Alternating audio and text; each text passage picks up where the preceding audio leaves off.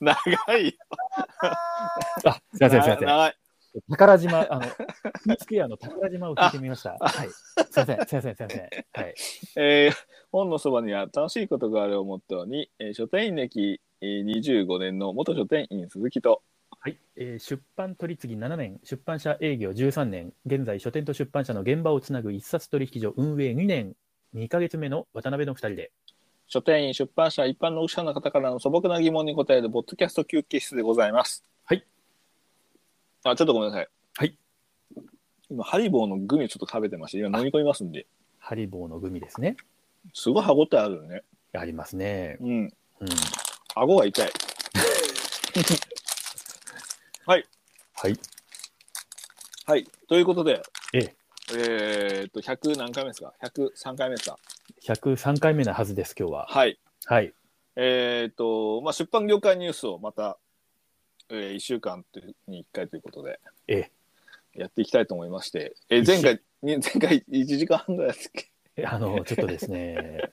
あの、あまりにも気になるニュースが多すぎて、そうなんだよね。はい今回はちょっと1日2人で2本ずつということで、まあ、それでも1日半、一日4本あるんだ けど。十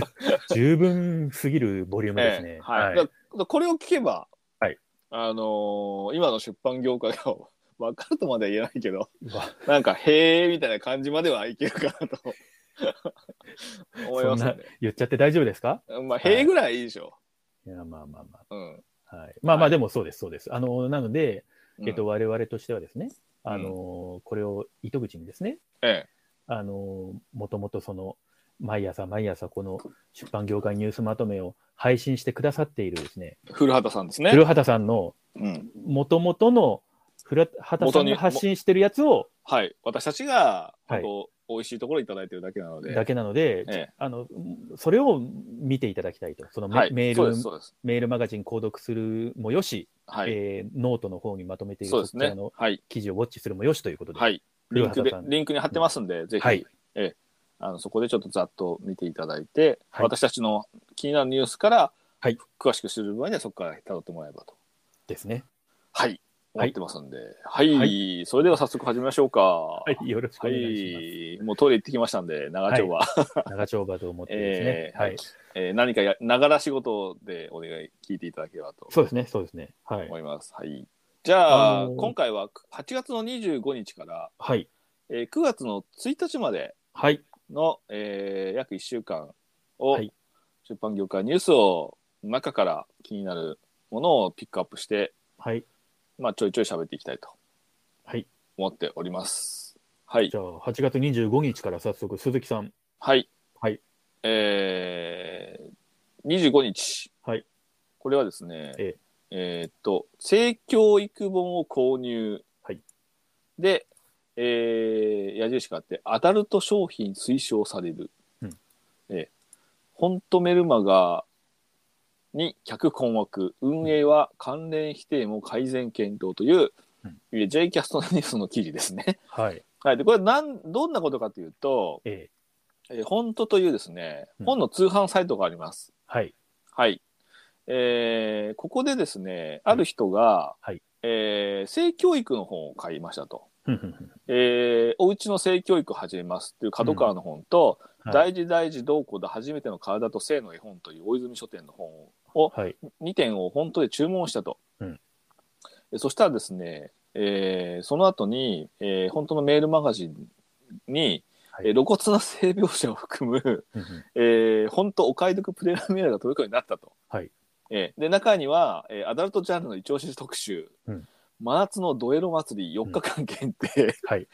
とか、えはいーそんな、えーまあ、要はもう、もろエロっていうののターゲティングのメールマガジンが届いたと。ふんふんふん要、は、その性教育の本を買ったのに、うん要は成人指定の、えー書籍に、まあ、フィルターが通っちゃったか、はい。えーそれでお送られてきたと。はい。いうようなことがあったということですはいね。これはちょっとあれですね。カスタマーリレーションシップマネジメント的にはちょっとやばいですね。ネガティブですね、これは。ええまあそういうことだったんで、まあ詳しくはちょっと記事を読んでいただくとして、はい。ネット今さ、うん広告って本当に、あの特にあのーエロ系広告はだいぶ減ったけど、うんたまにほらあのツイッターとかでさなんええかまとめサイトになんかさ、はい。あのリンクが貼ってあってさえで見るとさたまに広告にエロい広告みたいなのが出てさーはい。焦るよね。なんかね、本当によろしくないですよ。あのはい。ー電車の中に乗ってたりするとああいう広告が出ちゃうとさはい。ちょっとおいおいっつって、うんちょっと気になっちゃうんではい。あのあれはきあのやめてほしいんですけど。うんまあ、けどこういうさやっぱりその購入した商品の、えあのーまあ、タグみたいなのかわかんないですけどーはい。そこにこう認定が成人向けになっちゃったみたいな部分ってちょっとねでまあ、ねいろいろその、まあ、DNP っていう大日本印刷とかの部分の見解とかも書いてあるのでニュースで読んでいただきたいんですけど、まあ、こういうことはあると結構通販の信頼性とかさ、うん。あるから。ね、アマゾンはなんか購入するときとかって年齢認証とかあるわけでしょ。はい。はい。まあ、そういうのに多分フィルターがかかってると思うんだけど、えうん、まあそんな気になりました、これは。ーそうですね。ちょっとまあ、もう改善の余地ありということで。 なんかね、結論、は記事変えますからね。えーはい。はい。はい。はい。渡辺君はどうでしょうあ、私ですか私はですね、あの、無人店が実用大実用段階にうん。ファミマやトライアル、あ、トライア半ル。コスト半減ということで、はいはいはい。えっ、と、これはだから直接的にその出版ニュースではなくて、まあちょっと広く小売り的なトピックなんですけれども、まあ、日経新聞の記事ですね。そうですね。はいはい。はい。で、あのーまあ、まあ、元記事見ていただければと思いつつなんです けど、うんまあ、需要が限られ、出店が厳し、出店が難しかったし施設内スペースや過疎地など、マイクロ市場でも無人決済店なら出店機会を増やせるっていうような、まあ、一文が文中にあります。で、まあそ、そうだよね。そうなんです。要するにですね、例えばその本屋さんがまあ増えてる減ってるとか、まあそういうトピックにあの寄せていくと、まあ今うん本屋さんもセルフレジ導入とかのニュースもあったじゃないですか。あの、それで、あの、要するに今の枠組みでうん。出店するとか、うんあ、の、例えば、えっ、と、賃貸の更新をするとかっていう時に、今のその、そういうかかるコストをもとに判断するわけなんですけれどうんも、うん無人でもいいってなった時にそれってガラッと変わるじゃないですかもちろそうんね無人に伴う機械の導入とかありますよだけど、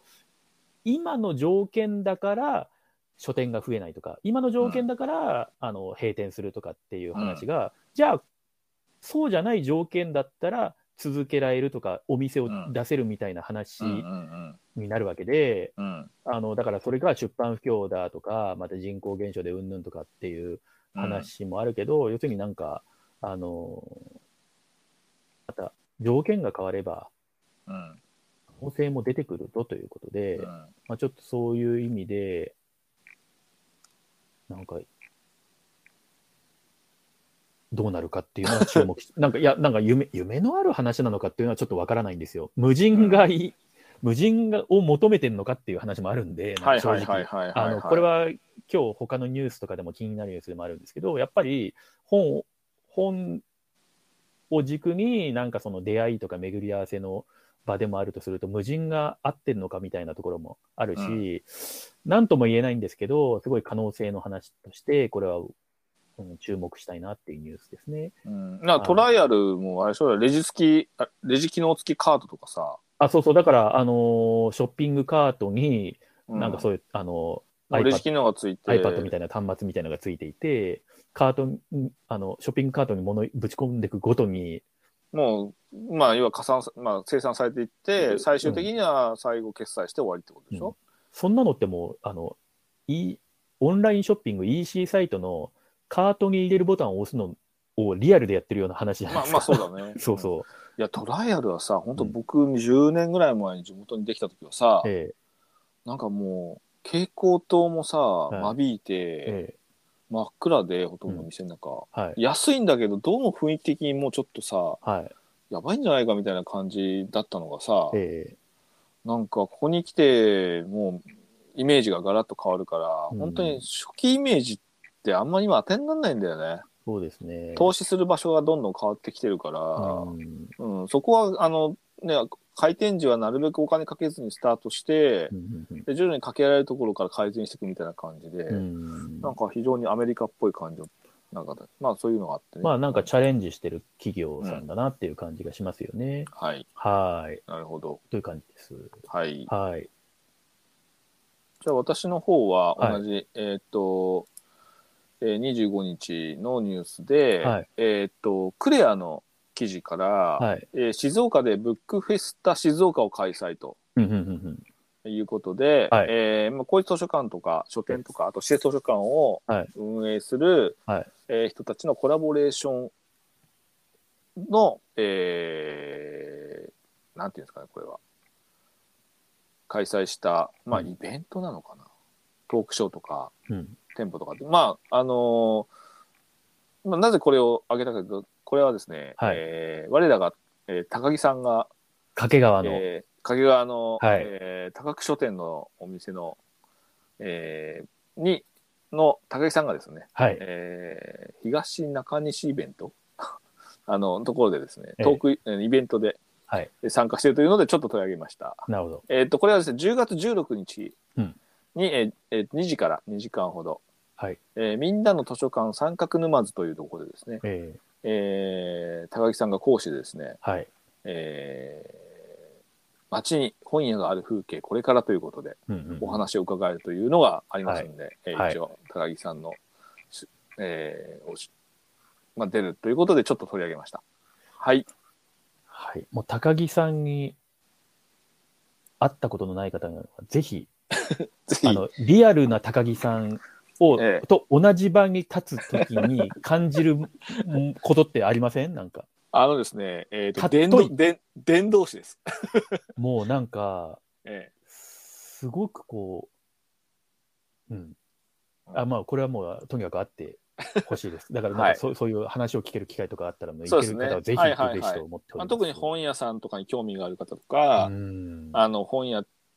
のちょっと深く知りたい人は話を聞くといいかもしれないですねですよね、ですよね。うんまはあ、いちょっと、あのーこのニュースはあの興味ある方は読んでいただければと。はい。はい。はい。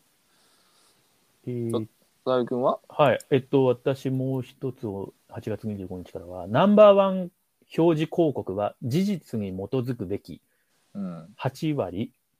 購買意欲に影響するも、効果は減退傾向ということですね。うん。えっ、と、こちらのニュースはどんな話かというと、うんあの、マクロミルさんという会社が、うん。あのーテレビ CM やウェブ広告などで、まあ、よく目にするナンバーワンとかランキング1位とか業界トップとかっていうのあーそうをいうこと歌かった広告、まあ、要するにはナンバーワン表示広告とはいはい。言われるものに関する消費者の意識を調査したと。うんで、。3年前にも行った同じ調査と時系列で比較をしたというよううな、ん。あのー記事になっておりまして、うん。えっ、とですね、唐揚げグランプリ受賞とかそういうやつでしょまあだか らそうあのそういうところで箔をつけて、んなんかはいはいこう買ってほしいとか、うんなんうんか利用してほしいみたいな方にいざなうような広告の手法なわけですけれども、ん。えっ、と、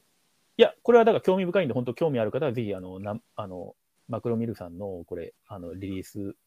の記事になってるので、直接見ていただくとして、私の方で思ったこととしては、そうのん。えーっとですね、好印象では人気がある。悪印象ではうさんくさい信憑性に欠ける。なるほど。要するに、そのナンバーワンとか、あのーいう情報を発信しているうん。発信者の印象が好印象なら人気があるなって捉えてくれるということですよね。うんで、印象が悪いところがい、いくらそういうこと、ナンバーワンだからとかって言っても、うささんくさんいとくさい信憑性どうなのっていううん。ぎ疑義を呈するような眼差しになるわ けで、要するにその、まあそうねうん発信するしその主体がの印象がどうかっていうところによってあのプラスにもマイナスにもなるとうん。だからやっぱりももともと実業としてあのちゃんとやることが何より重要であって うん。そういうなんかそういうところに訴えるぐらいのことしかできないようであればまあ、うマイナスなんだろうというのがうん。なんかこういう、調べた結果によっても、まあ、明らかになったのかなという、自分のなんかやっぱりその、自分のなんか消消費者感覚ともなんか近しいような、あの、ものになっていて、なるほど納得と。まあ、小さなことからコツコツと信頼を積み重ねた方が結局は一番いいと。うんで、そうです悪ね印象の上位5つっていうのが、うんうさんくさい、信憑性に欠ける、押し付けがましい、売り込まれているように感じる、企業の自己満足っていう、うんもうもうね、本当になんかお金かけてや打った広告がこんな印象を与えるとしたら、もう地獄ですよね、本当にね。まあまあナンバーワンって言っても別にその人に関係ないからねう、ん、だか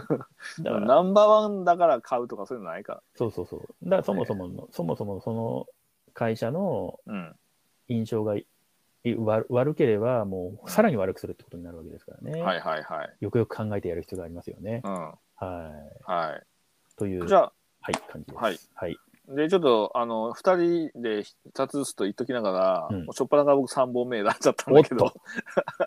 あの、はい。えっ、ー、とですね、えーこれちょっとあどうしても触れなきゃいけないなと思って触れなきゃいけないというか触れたいなと思ったのうが、んうんうんあの、アニメ大全というアニメのデータベースうんの公開という、うんえー記事がありまして、はい。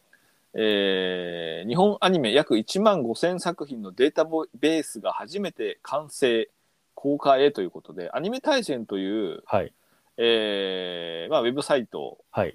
があるんですけど、えまあ、ここの、えーウェブサイトに、ーはい。えーアニメの総合データベースが公開されたと。うんうんうんいうことで、ええっと本当に1910何年かうんら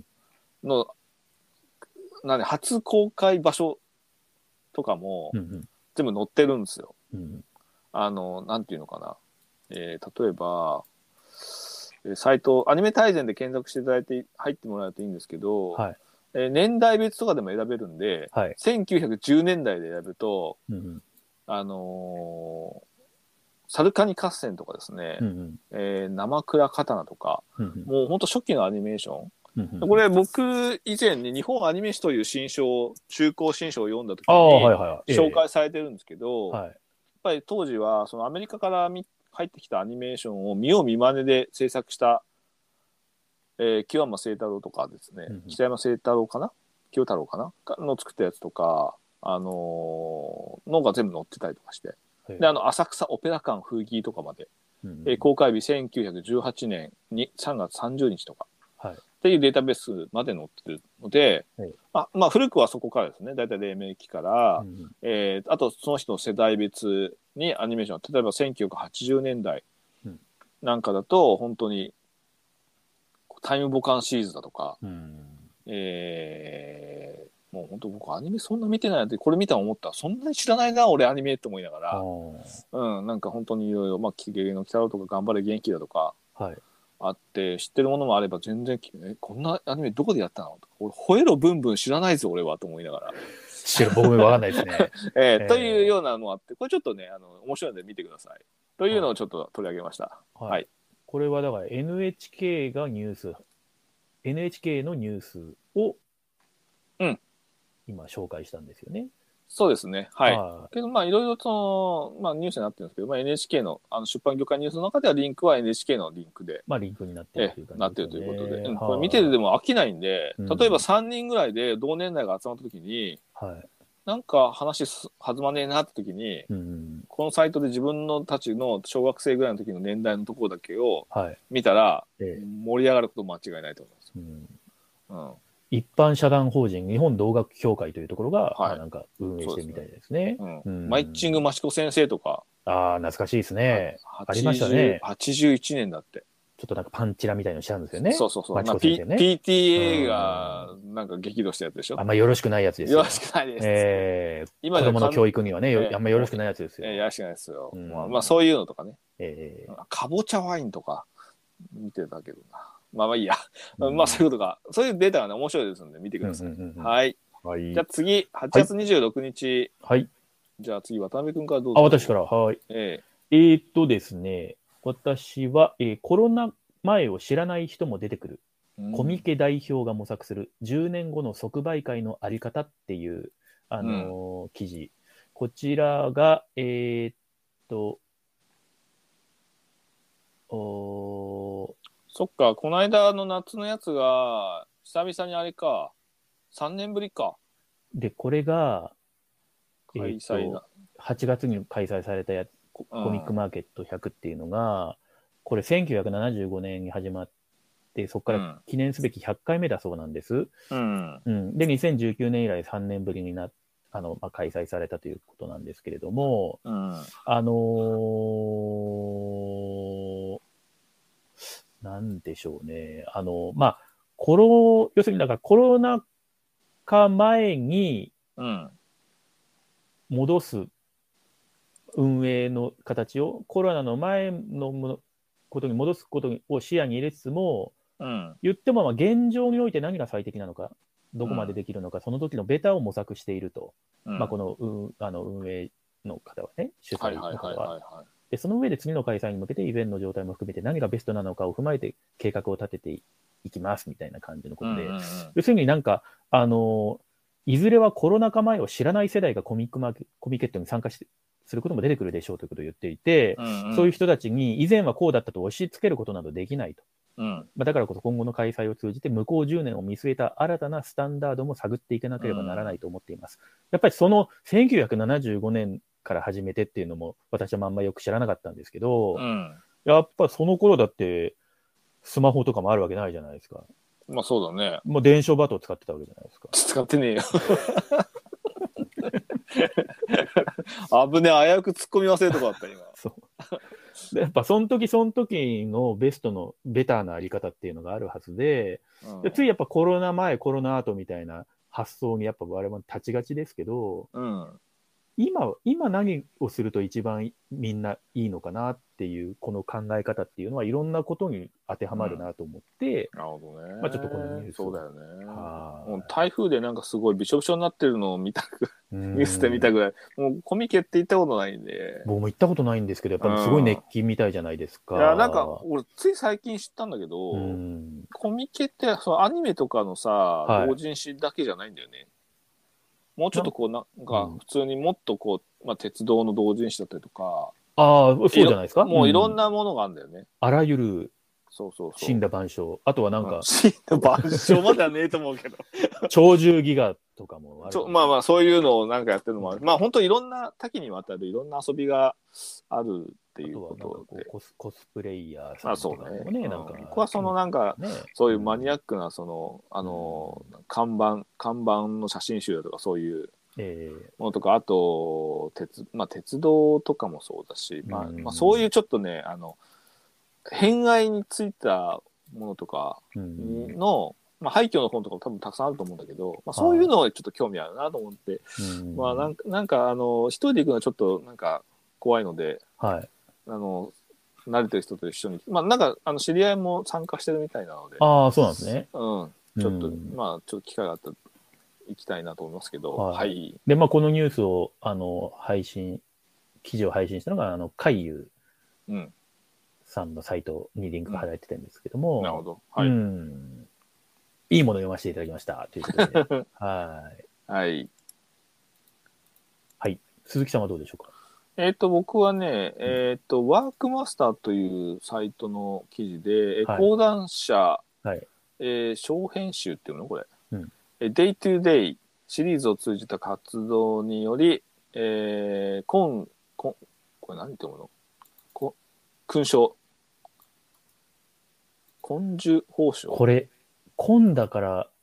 いや、よく四十報奨と、あ、根樹報奨ですね。そうそうこだれよね。うんはい。を受賞ということで、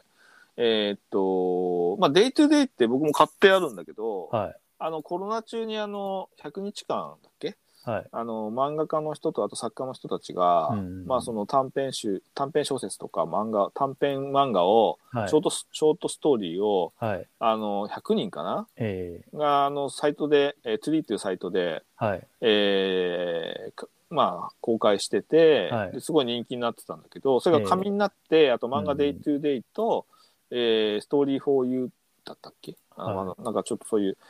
えー漫画版と小説版が出てて、うんうんうんでそれのボックスが出てるんだけど、で、これが、あのー印税が1200万相当を、はいまあ、あのー日本赤十字社が寄付したと。はいいうことで、えーまあ、その、受賞し、その、えー根性報賞を受賞したということのうんうんあって、まあ、別にその僕別にこれについて詳しく語ろうとは思ってないけどえただやっぱりコロナ中のこういうコロナ期間中にその作家が書いた漫画だとか小説だとかエッセイだとかはい。っていうのって非常に今後記録ってすごく重要なものになると思っていそうてですよね。うんうんなのでこれはまあ今のところまだあの現在進行形で直近なので、はい。あのまあすごく自分みんなそのあ自分のことだし自分の時代だと思ってるし地続きとして考えてるんだけどはい。 10年後20年後になった時に、はい。やっぱりあの今は多分震災のことについての日常が今だんだんその知らない人ができたりするのと一緒ではい。やっぱりこの特に世界的なそのパンデミックにあったこのコロナ禍のはい。時代はこういう風なもので残されていくのはすごい後々聞いていくんじゃないかなというのは感じる。るんで、まあうん僕もそういう本を買ってはいるんで、ええまあ今も読んではいるけど多分10年後読むとまたちょっと違った感想になるんじゃないかなと思ってそうですね取り上げました。はい、はい。以上。じゃあ私の方も8月26日からもう一本。はい。えー、ローソはい。ン AI 値引きを全国へ。 AI 値引き。都内162店から開始というニュースで、これは、えっ、と、配信しているのが、インプレスウォッチさんのサはいイはいトの記事でございまして、ええーっとですね、ローソンは東北地区で実証実験を実施した AI を活用した値引きについて、6月28日から9月下旬まで都内162店舗及び東北は23店舗に拡大、2023年度中の全国展開を目指すということで、えうんえーっと、まあだから、ね、値付けを AI に、え、それタタイムセールとかをね、AI がするってことえーっと、だから、そうです。で、これ何なのかなと思って、あの、対象となる商品っていうのが、あの、お弁当とか、常温寿司、おにぎり、調理パンにチルド麺、惣菜、デザートなどを追加し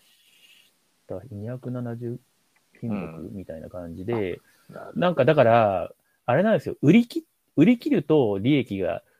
あのちゃんと出る。で、まあ、あの売り切らないとロスになるみたいな、ままああ、そうだね。その食品界隈の、うん。あの廃棄ロスとかね。うん、で、このタイミングでこの値付けをするのがいいんでねえのっていうのを AI にやらせるっていうこなとでるすよほね。ど。うんなんか記事見ると、まあ、あの、ラベルは自分人間が判断ね、やっぱり。うん ラベルは人間が貼るん ですよね。うん。ただ、その、対象、割引する対象のうん、ものが時間ごとにはい。 AI が判断して、例えば売れ,、売れ行きがいいのは割引はそんなに少なくして、うん、現状ちょっと在庫の売れ行きが良くないのは高めにして、まあそういうことを判断するってことでしょそう、だから、まあ実証実験してるってことでしょ、うんまあ、うんどなるほどどうねいう要素を AI にぶ,、ま、あのぶち込ませるのかちょっとわからないですけど、うんだからこれを、なんかその、なんか、ほら、今書、あの、書店の扱うもの、うん出版物は、その再販制度があって、あのうん値段は、あの出版社、メーカーが決める、うんんということですよね。うんでもなんかもしその再販制度がなくなった時とかに、値付けを売る側がするとなった時に、うん、とか AI が使えるんじゃないかなとか思ったんですけど、多分、店舗単位では、A AI に学習させるようなデータとしては小さすぎるから、そういうのってビッグデータがないとできない。まからあ逆に取り次ぎが配本で使うとかそういうことになるよ、そうそういうことで、AI ってやっぱそういう、あの、出版社の持ってるものもうん難しい。書店であるとしたら、その、ぜナショナルチェーンさん。うんだから、多分取り次ぎが一番そういうのができる立ち位置に近いっちゃ近いんですけど、うんなんかこういう、あの、このローソンでやってるのも、なんか食品だから多分原価率とかも全然違うし、あそうだね。うんなんかなんかそのうん AI とかの前に、その粗利改善じゃだな、みたいなうん気がしたということで、なるほど。はい。まあまあまあ、そんな感じで気になるニュースでございました。金シャリ焼き鮭ハラミ20円引きか。この時間にそんなこと言ったらちょっと腹減っちゃう。今23時53分なわけなんですけれども、 夜食の時間になっちゃいますけどね。はい。なんか後であれだね。なんか夜食食べながらやるっていうのもいいよね。 コンビニグルメをやりながらラジオ深夜ラジオよくやってるからさ。 あれほんときついんだよ深夜にラジオ聞いててさう。ん、なんかグルメコーナーみたいにやられるとさ、えほんときついから。きえねえ。うんはえーっと、じゃあ私の方は、はい。えーっと、秦野の書店で、い。はいえー PC 参考書万引き店長を転倒させた店長を転倒させた高校教諭逮捕という、えー、金コロという神奈川のニュースを神奈川新聞の金コロこれあれですね、神奈川の秦野市ですね。肌のかはい、はいえーあ肌の中への肌のねそうです、そうそうそう、まさに。はい。まあそれで覚えてるはいはいえーと、えーとですね、に8月26日のニュースで、はいえー書店で本を万引きして店長に怪我をしたとして、秦野署は25日強、事後強盗致傷の疑いで、秦野市平沢、神奈川県立高校教諭の男38歳を現行犯逮捕したと。はい。えー逮捕容疑は同日午後4時5分ごろ同市のソソヤの書店でエクセルやパワーポイントの参考書販売価格計4290円を結び制止しようとした男性店長を転倒させて右足に軽傷を負わせたとしている調べに対し私がやったことで間違いませんと容疑を見ているとまあまあそういう記事があってえまあ何やってんだっていうのがまあ一つとえうん。あのね、この本当本って、一冊の単価で大したことないのに、万引きする人がいるわけですよ。そうですよ。もうな僕なんか、ね、値引きなんか絶対できないぐらいに。そもう。ううんん。もう、そうなんですよ。う。で、まあ本当にね、僕まあ過去、まあ何人も万引きは捕まえ捕まえてますけど、ええあのーなん、なんかね、こういうつまんない商品を 万引きするんだよね。で、まあこれでしたら先生じゃないですか。だからもう完全にうん。仕事で、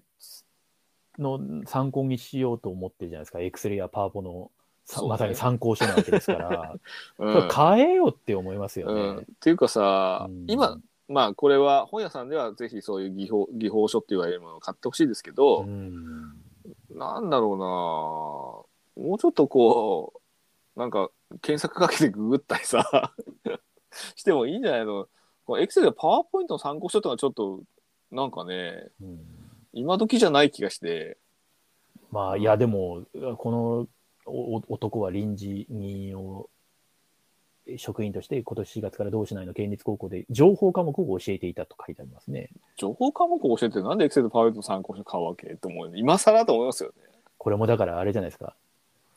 教えるやつをこの本からパクろうとしたんじゃないです あか。そういうことうん。教え方として。うんうん、その元ネタもパクろうとしたわけですよ。そしてでパクられたんですよ。はいはい。どうしようもないですね。まあ、うんその店長がね、ええ、そ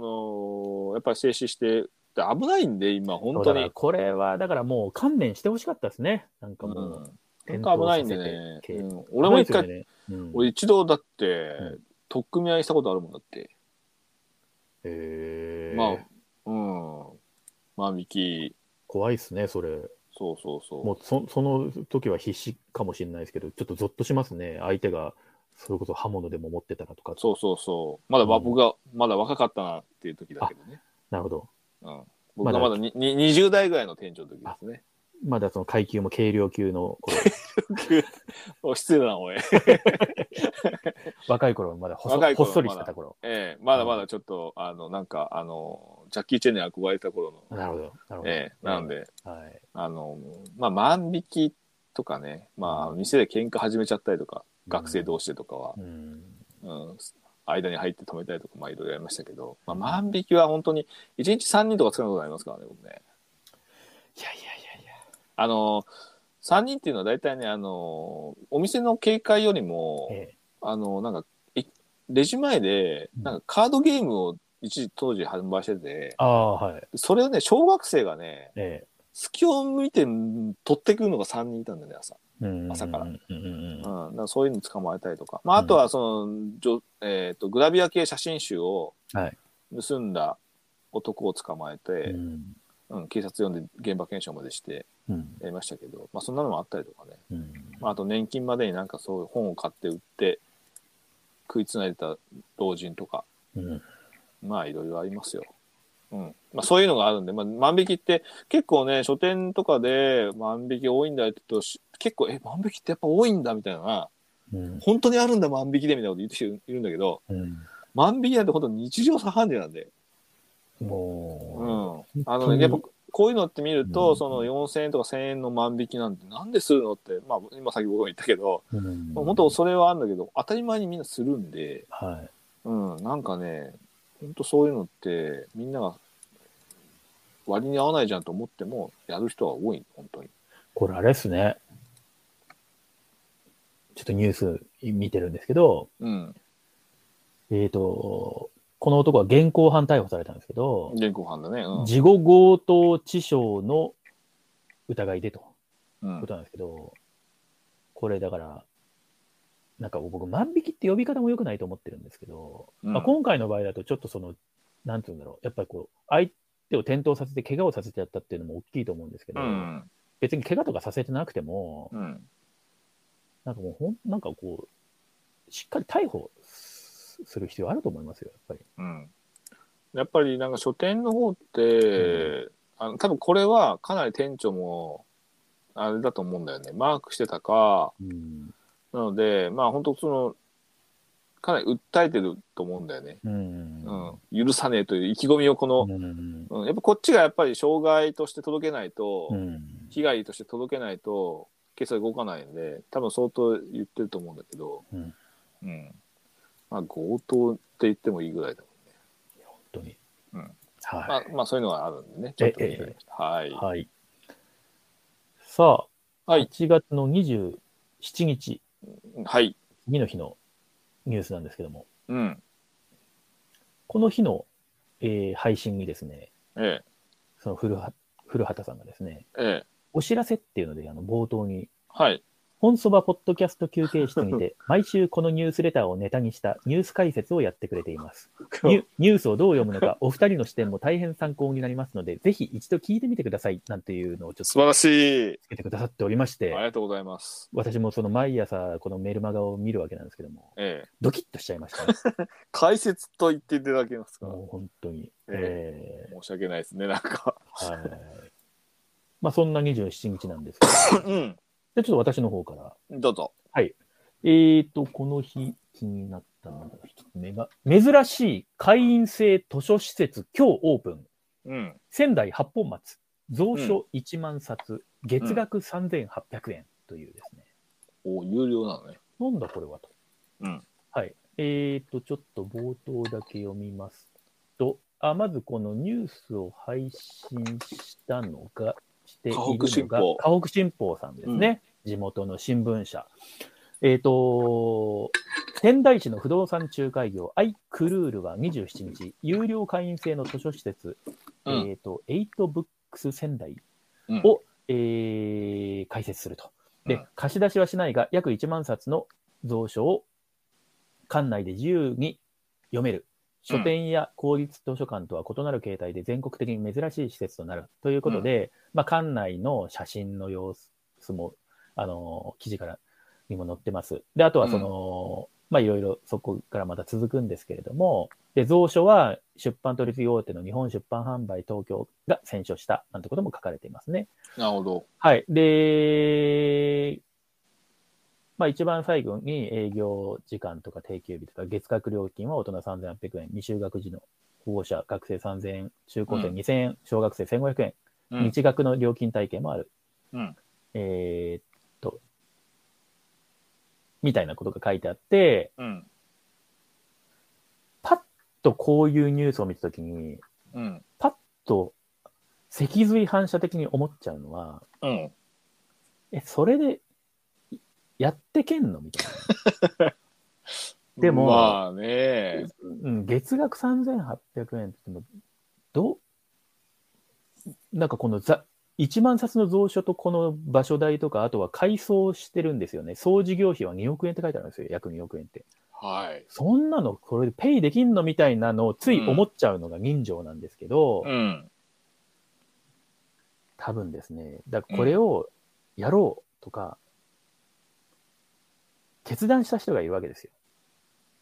当たり前ですけど、そうじゃなきゃこうはならないわけで、そうだだからね。経営者が判断したんでしょうん。う。でこれはだからあの不動産仲介業、アイクルールさんが、うん。あの解説したので、うんじゃあこのアイクルールさんって、どんな感じ なんだろうって、私、アイクルールさんのウェブサイト見に行きました。おう。そしたらなんかすごい、あの、デザインの効いた、あの、うウんェブサイトがあって、うん。なんかすごいフィロソフィーみたいなのも書いてあったりとか、うん。代表の方もこう、なんか、パッと見すごいなんかわわ若い感、雰囲気もあり、まあ、うんあの、創業してから10年余りが経過して、リノベーションとか、えーっと、手がけてて、うんあの、宮城県下でその支店さんとかも出してたりとか、うん。なんかシェアオフィスみたいなのもやってたりとかっていう中に、今回の、も入ってると。はいはいはい。で、えっと、なんかスタッフ紹介っていうのですごいカラフルな背景に、うんすごいやっぱりその若い方の多い、うん。なんかスタッフさんの写真とかも出て、これど、えっと、まあ、何人もいらスタッフさんいらっしゃるわけですね。はいはいはいはい。これ、だから社内の福利厚生みたいのを考えたときとか、うん。あるいはそのリノベーションを事業としている、まあ、不動産仲介業で、リノベーションしたらうちはこういう感じのことができますよっていう、あの不動産のお客さんに対するショールーミング的なところとか、うん。あとは、なんか、動画制作の場にもみたいな、あとは本を通じた市民交流みたいなのもキーワードになってるらしいんですけど、うんうん。うーんと、やっぱこの場があることによって、あのー単にそこから上がる収益以外のうん。波及的な影響がめものすごいやっぱある。ゆえに、いいこの会社の社長さんは、ここをこのような形で、まあ、やったと、なるほどね。でやってみたら、やっぱりいろいろまたあると思うんですけど、うん。なんか、こういうのに多分ほら、ヤフーニュースとかだとコメントみたいなのつくわけじゃないですか。悪名高きヤフコメですか。うんだからまたそういうので、またいろんな反応が ありそうです けど、で、その中の、その中の一つだけ読んでいいですか経営センスなさすぎる金額設定とサービス内 容。月額4000円って年5万だぞ。2年利用したら、軽自動車なら車検通る金額みたいなのを書いていて、僕は。 まあまあまあ。まあ、いや、だからでもそうだけじゃないし、もううんもうちょっとやっぱ読み解くと、結構豊かな未来も描けそうな話でもあるんですよ。この会社さんとか、ここを利用する方々にとって。うん。うん。2年軽自動車で車検通る金額。まあうね、んけどまあ、うん。まあ僕はね、うん。あの、これ自体は、うんまあオープンしてるんで、あうれなんんだけど、うん。あの在庫1万冊って、うん数字的にはなんか大きくイメージするけど、意外とないんだよ、在庫1万。いや、もううん、そうですよ。実はないんだよ。で、 うんあ、の、それが、来た時に、まあ、その、戦勝はまあ一般がやってるので、はい。まあ、それなりのものがあると思うんですけど、えまあ、あと条件的にこれは委託で入れてるのか買い取りなのか多分買い取りなんだと思うんだけど、ーまあ、販売目的じゃないですからね。そうそうするとやっぱりさ、は1万冊のその蔵書量でええ更新ができないわけだから、うん1ヶ月3800円だっけうんそうですね。はいでしょう、うで行って通ったとしてうも、ん。 1年で結構その全体が見えてしまうじゃん1年もかかんないよ多分本当にここがにほある本を目的にするには、まあそう一回見学させてもらって、うん、本当に本目的だったらジャッジメントする必要があると思うんですけど、うん、でもなんそかう何のことなら図書館行ったらいいいいじゃんとか、うん、だからまあその辺がちょっとどういう風な感じなのかわかんないけど、まあ、どうしても僕は本目線で見ちゃうので、はうん、まあ珍しい施設だなっていうのがまあ印象で別にそれでなんかジャッジするわけでもないんい。で、あはいはいはいはい。あ、まあ1年後どうなってるのかとかう、ん。まあそういうそういう興味はあるけどね、うんうんただ本当にあの1万冊蔵書って思ってるほどないんでうん、あのいその数字上のイメージからすると、ええうん、あの本当にねうん。うんだって普通にさ今家に今僕の家にあるのでさ多分在庫1000冊以上1200はないかうん。ってことはこれのこれの10棚分ぐらいしかないってことでしょえうんえし少ないかも、ねしかもあれですよ、貸し出しはしないっていそうそううそうそう設定ですからうね。ん、だからその辺のやっぱ選書の状況とかさ、うん。あるけど、そうそうそう。ちょっと追加で1個だけ。えっと、うん利用者が読みかけの本を書棚に戻す場合、自分のニックネームを書いたしおりを挟むことができる。うんしおりには SNS のアカウントやメッセージを書き、同じ本を読んだ人同士がウェブ上で親睦を深められるみたいなことが書いてあって、僕もなんかちょっとやったことないんであれなんですけど、まマッチングサイトとかアプリみたいなのってああ、まあそうね。るけどうん、なんかそれもお金、男性は課金しなきゃいけないみたいな世界観とかがもしあるうんとして、なんか3800円どっちにかけるかっつったら、こっちにかけた方がいいという人もいるかもしれないじゃないですか。そういう目線があがあれば別です よ。あの、ああ、まあそういうことね。うん、だけど、ど、なんか、それこそコロナ禍とかで、うんあの自分の身の回りの狭い関係性、特にこういう地方都市だったりすると、うんなんかそこからなんかもしかしたらなんかあるかもしれないみたいなのはちょっと言えるかもしれないじゃないですか。俺ね、うん思っまあ、同じその東北だと、うん秋田に、であのー漫画博物館があるじゃないはい、横手だっけあれ、はいはいはい。あそこは、い行ったとこですよね、なんかバイクそうそう旅そうであそこえは、え漫画図書館があるわけええうんで無料で見られるわけ、うんでやっぱりそそのぐらい振り切ると、うん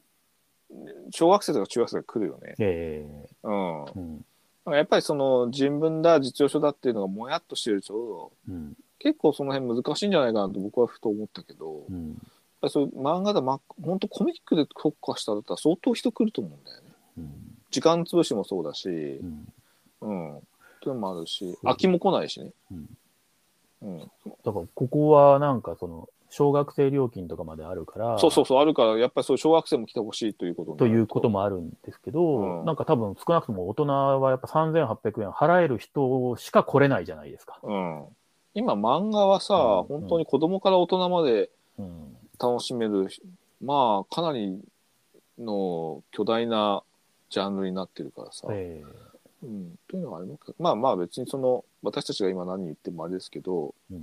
うん、ちょっとしおりのそのつながりみたいなのはちょちょっと不安な気もするけど、うんまあ、そうですねだから僕、ちょっと僕が言いたかったのは、その、なんだろう、割と私はこれに関してポジティブうにん受け止めてい,、るし、なんか動画制作のバニモとかってなんかしあ の書かれてたりもするんですけど、なんか、あの、一回こういう場ができると、場ができたことによって見えてくる景色とかやれることとか、うんまたそこがあるから、それこそなんかその収益的にどうかみたいな観点からすると、正直厳しいのはうんヤフコメにある通りで、そこは誰が見てもそうなんですけど、なんかそこをもっと豊かに変えていくのが経営者の判断の、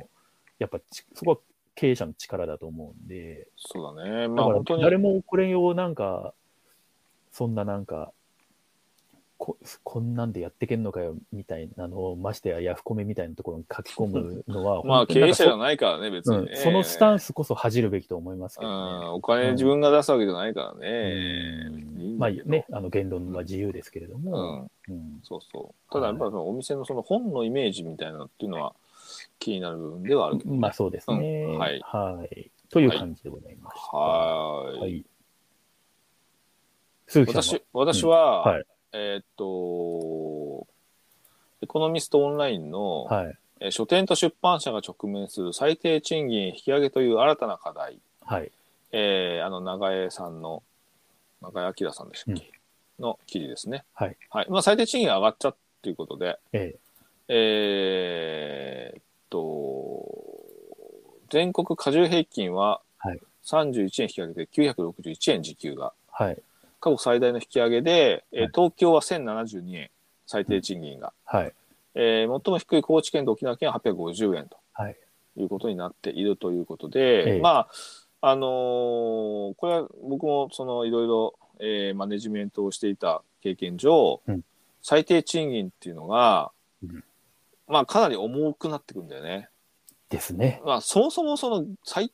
あの利益率ギリギリのところのその、えー人件費枠でやっているのでその枠内でシフトを組み、えーまあ、パートさんとかも、はい。えーまあ、扶養から外れないように入っているっはてい。いうところでのギリギリのところでやっていただいているときに、はい。最低賃金が上がると、はいまず扶養から外れないように勤務時間は減らさなきゃいけなくなっうちゃう。んはい。うんっていうなると、まず給与は上がんないんだよ、結果的に、うんその人の。うんうんで、えーと、枠っていうのがやっぱりあるから、利益を出すための。そはいの人件費という枠を外れてしまうと赤字になってしまうので、えーまあその枠内で収めるとなると、個々の時間給が上がったら、はい。まあ、き一人の勤務時間は減るし、うんえー場合によっては一人を減らさなきゃいけない。はい。そうすると、えー残りの一人の仕事量が増える。うんあとは社員が残ってやる。みたいな感じになってって、あんまりいいことがない。はい。うん。で、結果、営業時間少なくしようぜ、みたいな話になる。うんうん。で、それでも利益率低いから、人減らそうぜ、みたいな話になる。うんうん。で、そうすると仕事が終わらなくなる。うんじゃあ仕入れが減らす減らして、仕事量を減らそうぜってなると、どんどんどんどん自費になってる、負のスパイラルになるので、本当これは悩ましい。別に解決策があるわけじゃなくて、え現状書店のその利益率が少なくて、えっ、と、ここには専業書店の利益率は23%程度しかないんですけど、実際はもっと低い。ーうんうん、多分20%切ってると思うし、うんうんいろいろなものを考えるのね、経費とかいろいろ考えると。はい。うん、これは基本的に単純なあだりの数字で、一般購入の利益率の平均は40%、書店、専業書店の利益率は23%がないってのはこれは単純に1000円の本を入れ入れて、あ1000円の本を、えー、まあ、70 770円で仕入れて、売って利益が23%だけで、単純なそのあれしかこういうの書いてないんだけど、実はそこが経費とか含めたら10%ぐらいしかないわけ。いやっていう、そこうとですよね。これはなんか、あの、取り次ぎとの掛け率の一般的そう、一般な、的な数字の利益を言ってる のこ言んってな、るだけこんでな、逆にこんな高くないんだよね。うん程度しかないって言うけど、こんな高くない、実際は。ううんんもっと低いんだけど、はあのーまあそういうのもあったりして、非常にこの辺はね、難しい問題で、うん、ただ、バイトさんが最低賃金で働いてるってこと自体は、もっと給料上げた方が絶対にいい、あの、能力の高いバイトさんも集まるので、いえーうん、時給は高ければ高いほどいいんだけど、うんうん、なので、まあ、その辺、本当に今、かなり、昔はギリギリシーソーの人件費と利益のバランスがはい左右で釣り合っていて、ギリギリこう、たまにこう人件費が上がっちゃったりとか、あうん重くなっちゃったりとかしたんだけど、途中でその、利益を上げるために返品出したりとかいろいろあって、はい。なんとか1年でバランスを保ってたのが、今はもう完全にそのバランスを保ってなくなってる時代になっているので、えーまあ、これは非常に重い重大な最低賃金を引き上げたからといって、ただ給料が上がるってわけでもないのは難しい問題。そうですね。うんこれにここ、この話に加えて、うん、今なんか、電気代高くないですか、高いね。うん、電気代もな、まあ、ガソリンは今ちょっと落ち着いてる気がするけど、まあ多分これからまた上がるだろうし、まあいろいろなものが上がってくるね。で冬冬きついよな。で電気代高くなると、で、これ人件費みたいな話になると、うんまあ、時給なわけなんで、これ多分、書店さん営業時間を短縮する。で、コロナの頃は、うんあの短縮営業とかっていうのは、また別の理由でやってたわけですけど、うん多分、その時の経験値とかもあるから、うんあの、時短した時に来店客数どうなるかっていうところの見極めまあから絶対下げるよね。多分じ、あの、だかうんら書店さん空いてる時間のううちに書店行っとけみたいなのも、ちゃんと意識してないと、そう。だから本当に今ね、書店が生き残るために何ししなきゃいけないかっていうと、えー単純に人減らして経費減らすしかないんだよね。うん、うん、でそこまでしてようやく書店が続けないとそこじゃあそこで書店続けることがどういう意義があるのかっていうと家業だったら分かるんだけどうんうんチェーンとかそういったところでやると単純にそこで書店する意味がなくなっちゃうんで、うん、っていうのはあるけどねまあちょっとこの話すると暗くなるんで次ま行あきままあしょう。はい、は、はいい。えーっと、じゃあ、私でしたか。はい、あのーはい。えーっと、ホテルやおしゃれ書店、スタバ、うてんんてんてん、オープン間近のオッタに潜入、福井県の JR 敦賀駅西地区エリアうんということで、これはちょっとせ前回の、あのーこの業界ニュースの話の時にも、この福井の敦賀駅に、はいはいはいあはい。のー全国でも珍しい公設書店うんオープンみたいなのあの、うんきありましたけど、あったねええうんこれがだから、えっと、報道向け説明会が8月25日に開かれたということで、うんこれ地元の福井新聞さんのあのニュース記事になってます。うんで、えーっとですね、あのーはい。まあ、記事を、まあ、パッとまた気になる方見ていただきたいと思うんですけど、まあ、ここもその、だから北陸新幹線が、あの、関西の方まで伸びてくる。この敦賀はふな福る井ほどねの次の、まあ、あの、停車駅になるということで、まあ、それにうん先立ちですね。うん。やっぱスタバなんだね。そう、それ思ったんで すよ。やっぱスタバ作っちゃうんだな。えあーそうなんですよ。ーうん。これ、エリア整備の中核を担った青山財産ネットワークスというのが本社東京というのがあって、えーこの執行役員さんがコメントとして、えー、と市民にとって集える憩いの場所であるとともに、普段使いの中にも贅沢感を醸し出せたらと話したというようなことが書いてありますが、これね、うんなんかさ、思うんだけどさ、はい、こういう、まあ、新幹線駅ってさ、えどっち取るかだよね。地元の人たちのために駅前開発するのーかう、んまあ、こう、まあ、え県外から来る方の人たちの、も人を選ぶかっていう時に、はいな、スタバ選んじゃうのがどうなのかなって、リーシングとしても、スタバをリーシングする意味が、地元のカフェとかそういうのじゃダメなのかなとか、うん、うん。これはっていう、そうですね、ここのに関しては、福井県の嶺南うん。地方初出店となるらしいんでですよ。そうみたいね。うん。うんだからまあ、少しよそのとこから、それこそでもこの辺車社会でしょうから、うん。この辺りの駐車場あたりに止めてスタバに行くという人もい現れるのか。まあね、まうあ、んじスタバ人入ってるかな、うちも地元のスタバなんて、なんかもう普通にドライブスルーが土日になるとさ、スタバにドライブスルーで渋滞になってて、いや、スタバそうなんですよ。僕の、あの、北王子ビブレだった のが、あの、イオンモール北、はい、北王子に変わったら、そこのスタバもね、いつも混んでんです すよ。ごいよね。すごいんですうよ。やっぱ人来るんだから、まあ、しょ来うがなるいよんねですようね。んそれはやっぱり、地元のカフェとかそういうのを誘致するよりは、スタバが入ったら地元の人もみんな行くだろうな。うんまあ、あるけどね。うん、ええなるほどね。はい。まあそんな中でこの3万冊を超える本うん。の、まあ、し書店がですね、丸善優勝堂さんの運営ということで、なるほど。でできるということで、あのちょっとあ明日ど土曜日なんですけど、明日あたり、うんちょっと行こうかと思ったんであ、すけども、マジで。うんあのーちょっと明日はですね、あのブライアン・イーノのあの展示が京都でやって、それがちょっと最終日なので、ちょっと明日はち ょなっるほとど。いう形で、まあ、いずれちょっと鶴が行ってみたいと思います。はいはい。はいはいという感じでございましたと。はい。鈴木さんの方は、えっ、と、僕はですね、えっ、と、これ何日の記事だっけ27、 ?27 だっけはい。えーの記事で、えっ、と、溢れる、あ日経新聞の記事で、はい、溢れる日本漫画愛、海子へ半世紀フランスで沸騰ということで、はい、えーこれちょっとね、記事が雑なんだけど、 うん、えー日本の漫画人気が世界で高まっているという、まあ、まず結論がまず出てて、ねえ、えー中でもフランスはバンドデシネ、えー通称 BD、あこれベーデーって読むんだけど、うんを創始した漫画の売り上げが日本に、売り上げの2冊に1冊を日本の漫画が占めうん、今や漫画とそのまま呼ばれ親しまれていると、はいまあ、いうようなあー、まあ、ポップカルチャーの中心的存在になっているのだ、なっているのだといううんことで、最近ちょっとね、日本の漫画が世界を席巻して、もやもうなんか主流になってるみたいな記事があって、ちょっと、ちょっとんって首をかしげてしまうんですけど、はい、でも確かにフランスって日本のコミックは非常に人気で、はいあのまあ、フランスにはあのフランス語圏のベーデーというバンドデシネっていう、えー漫画の形態があってこれちょっと一緒になっちゃってるんで、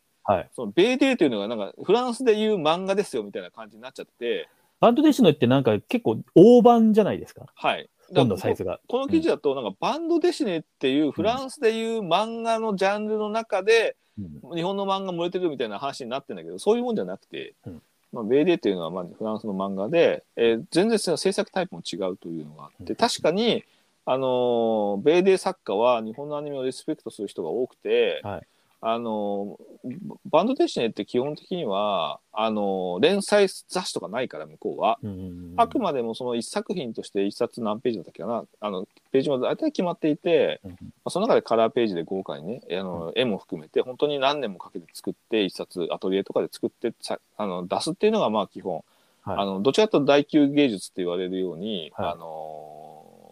フランスではアートよりの作品が多いうんうんうんですけど、えそれってちょっとやっぱりそういうのに、まあ、フランスの人たちはそういうのよりももっとこうねあの身近な日常を描いたりとかする、はいまあ、日本の漫画に非常に新鮮さを受けてますよっていうことでそれは確かになんだけど、うんうんうんうんまあ、そういうことであの例えばフランスのバンド弟子の作家でバスティアン・ビベスっていう人がいるんだけど、はいその人はあのーやっぱり日本の漫画がで、まあ、子供から育ってるので、ええあのー連載雑誌ではという感じでは普通日本って連載雑誌で連載してそれが単行本になるじゃん。はいうん、でそういうのに憧れてあのわざわざ別に連載雑誌ないんだけどええ一話一話その連載した作品はいで、あのーそれが単行本になったといううんうんうん体で、うんうんうんあのーコミックを作ってる、はいえーのがあってなんか本当にそういう、あのー日本をリスペクトしたバンドでしてサッカーは多いはいんですね。ううんんうんうんあのーラストマンというコミックは日本だとこれどこかで飛鳥新社だったっけかな。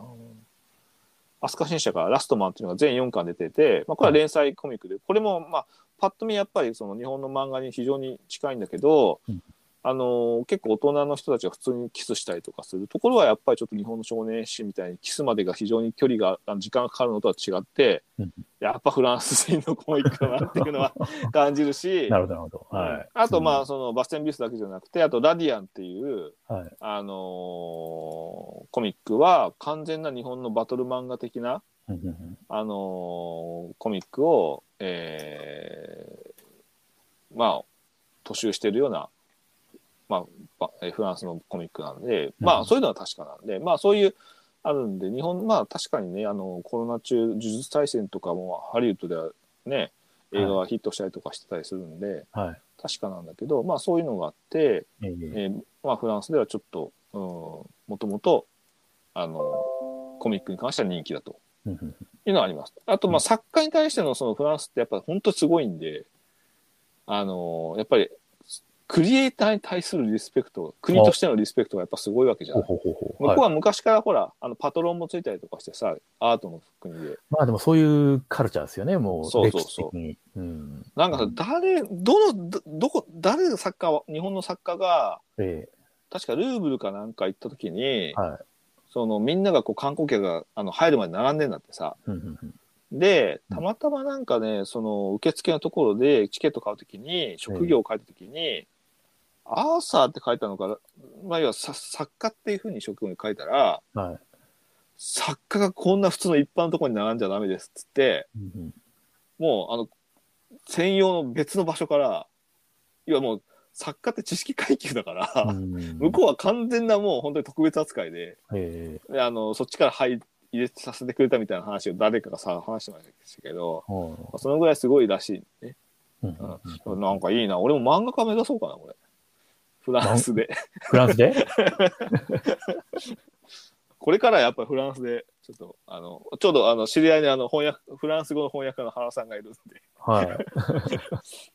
あのね、まあ、ちょっとそういうとこだこ言葉の壁もそれで。言葉のそれでつええありますけどね、まあはいそういうのがあって、うんまあ確かにこういう海外のコミックの話題は最近ちょっと結構多いですね。そううでん、すね。はい。はい。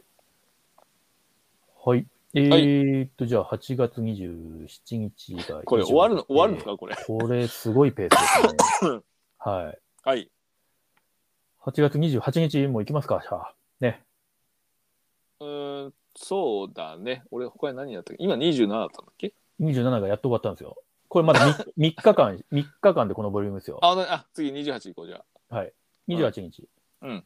これじゃあ、鈴木さんの。あ。あ、じゃあこれもちょっと軽く、うんあのーやりましょう。はいえっ、と、これね、ネトラボのニュースになってるんだけど、あはい。えー貢献力による暴力そのものであるということで、鳥取県の有害図書指定でアマゾンが販売停止、出版元が抗議ということで、はいえー鳥取県の有害図書指定に、えー、山菜ブックスの本が、はいえー指定され、ええーその有害図書指定になった時にそのはい有害図書指定になるとアマゾンは取り扱いをやめてしまうのね。えはい。ということでそのどういうふうにその本を、えー鳥取県は審査して、うんえー有害図書にしてんだみたいな話で、えー文書の回答を、えー、山菜ブックスが山菜ブックスが求めたということで、はいえーまあ、鳥取県の回答は明確な箇所ではなく、全体を通して総合的に判断してますということの回答が来たと。はい。でも、サンサイブックスは、まあ、いろいろラジオライフだっけとか、なんだっけ、うんそうですねはいまあ、いろいろちょっと際どい本も出てるけど、あの、まあ、結構、栃木県とかで、として頻繁になるところではあるんだけど、ただ、ええ指定された本は、そこまでひどいものではないという主張があって、まあ、えー確かにタイトルだけ見るとそうでもなさそうだな。まあ、いい本も出してるんだよね、サンサイブックスはね。いや、そうですそ。んな際どなくて、うんまあそういうのもあって、はいあのなんだけど、まあ確かに、アマゾンの売り上げを止められるほどの影響が出てしまうので、有害図書支店にあると。うん。でじゃあ納得した回答が欲しいということで、まあ本当これがね、あの、いろいろと、えー指定することが、はい。あの、その場所の、例えば、鳥取県だけで販売が、まあ、中止はならないけど、まあ、取り扱いに関していろいろゾーニングされたりするっていう状況だったらまだいいんだけど、まあ、アマゾンという非常に鳥取県以外の部分で販売してるような場所でも販売中止させてしまう、されてしまうっていうのは問題だろうっていう話なんで、まあ、特にこれにとって感想はないけど、山菜ブックスはね、えーはい大変だなっていう、まあ、山菜ブックスとかいろいろね、あの、はい他にもいろいろ有害図書して常連さんのハンモさんがいますけど、えー結構厳しくなってんだなっていうのが感想です。はい。これはちょっと私も気になるものとして合わせてあげさせていただいたんですけれども、はい。あのーまあ、私、あの、今やってる一冊取引所でですね、うんあの、参加出版社さん向けに、あの、モーニングレターというですね、えメール配信をですね、え、ええ。あの、午前中に送っ、毎営業日送ってるんですけども、おお、すごいね。今日送ったやつがこ、うんあの、このトピックでちょっと、おお。あのー書いたものを送らせていただいたんですけども、うん。はい。これちょっとですね、先回りして言うと、うん。くあのこの後9月1日までやろうっていう話でい あのあったんですけど、その9月1日のニュースとして、うん。あの有害図書指定、県に指定プロセス問うメール相次ぐっていう NHK の鳥取さんがこれをニュースにしたんですよ、9月えー、とうん8月31日の段階でニュースにして、うんで、出版業界ニュースまとめが9月1日配信されたものなんですね。はいはいはい。で、えっ、と、これと、NHK の鳥取が、あの、こういうニュースにしたってことうん。は、えっ、と、翌9月1日、これは、あの、日本海新聞のニュースで、私、ちょっと、あの、ググって調べたんですけども、はいはいはい。えっ、とね、日本海新聞に、あの、鳥取県の平井真二知事は1日の定例会見で、県指定の有害図書で出版社が県の対応を批判している問題について、うん。本を出版差し止めては言っていない。相手が18歳未満なら見せるのをやめてという意味だ。などと見解を語った。出版社側に対し、なぜこの判断かわからないのであれば説明責任を果たすとし、審査員の了解を得た上で提示する意向も示したと。なるほど。なので、まあ、出版社には、あの、ちゃんと、あの、そういう、なんていうんですかね、あの、説明すると。すると、あうの、んそのプロセスなども求めに応じて、何が良くないのかと。いうことですね。うんで、あとは、、そもそも有害図書は、その、だから18歳未満なら見せるのをやめてという意味ではあるんですけど、これうん鳥取県の条例によって、これはネトロバさんの記事とかもやりますけども、うん。それゆえに、それゆえになんか Amazon ジャパンが、そもそも書誌を、書誌を出さない。ゆえに、そうそうそう書誌がないってことは検索しても出てこない、うん。えー出てこないってことは当たり前ですけど、Amazon からは買えない状買え態にななっいて。いる。うん。でそもそもそそういう状況なに気づいたのは、その本の著者さんが Amazon に出てないんだけどみたいな感じうで、ん山菜ブックスさんに、うんあ の最初、著者まあが、著者まが、あ、まあ、著者の人はね、やっぱりアマゾンを相当気にするからね。そうそうそうそう、カートを開いてないだけでも相当気にするから。そうなんです。うんただまあ、そこの平井知事は、あのその山菜ブックスさんをなんか突き放すわけでもなく、まあ、うんまあ、あるある意味こうあの、ちゃんと説明しますと言っていると。うん。これね、だからね、ポイン僕が思ったポイントとしては、Amazon ジャパンが、うん。山菜ブックスさんに納得のいくような説明とか、うん。あるいはその本来そのちゃんと規約みたいなものがあるとして、そういったところ、適正にこれを運用しているのかどうかみたいなのも非常にお、このニュースに関しては大きなポイントだと思うんですよ。鳥取県の問題も今回露呈したと。山菜さんのつ、あの、あれによって。ただ、アマゾンジャパンさん、まあ、取り扱いのなんかそのいろんなはあの基準がアマゾンは結構ブラックボックスだからね。うんもちろん小売りである以上、アマゾンさんにも売らない自由度そうがそうあるそあう、るそれことはは、間違いないです。まあ、あくまでも、アマゾンは別にね、公共の市場でもなんでもないそのうで、全部のものは使わなきゃいけない義理はないんですそう、だからそこににで売られてないといったところで、アマゾンが扱う気がないと思ったら、それで終わりなんですよ、はい普通は。うん。ただまあ今回のその指定されたやつ8月27日時点ではヨドバシドットコムとホントうはんこれらの売って本たはんアだダ,、ねルト商品に変更して販売を継続し、 まあ楽天さんの場合は特に変更せず販売を継続しているという中さすがで、楽天。はい。はい、まあアマゾンさうんんの問題でもあるという、ちょっと裏テーマ的にはそこをはいにもフォーカスすべきうんという話で、まあ、まあ、アマゾンにもいいんじゃないですか、アマゾンに頼らなくても。とはいえやっぱりなんかそ のその本を出すときに、うんそこももう、ほんコほンんと、テンほんツも当てにしてね、やっぱり。まあ出してね。るみたいなところも正直あるので、まあ出版社さんとしては結構辛いですよね。アマゾンね、まあまあ。うんまあまあですよ、本当にそれは。えーはいはい。じゃあちょっと私続いて、ええ。うん、ちょっとそことまた近い話題、うんあの進化する図書館、括弧1、ネットワークっていう、これは、あのーなんのこっちゃと思うんですけど、これこれもね、あの日本海新聞、その鳥取の新聞の、もう今、鳥取ホットスポットじゃないですか。そうなんです。たまたま同じ日の。 うんで、、これはあの日本海新聞さんのなんか多分取材記事の連載ものみたいな感じで、うん。鳥取県は県立図書館を中心に全19市町村に図書館があり、うん。全図書館がネットワークでつながる全国でも屈指の図書館に恵まれた自治体となっていると。うーんで近年は境港や岩見、岩見っていうものかなあとうん地図、えーうん南部、日吉津、5市町村で相次いで図書館が新築され、うん。居場所としての役割を担う施設として多くの人が訪れている。時代のニーズに合わせて進化する図書館の姿と課題を取材したっていうので、あとうんは会員に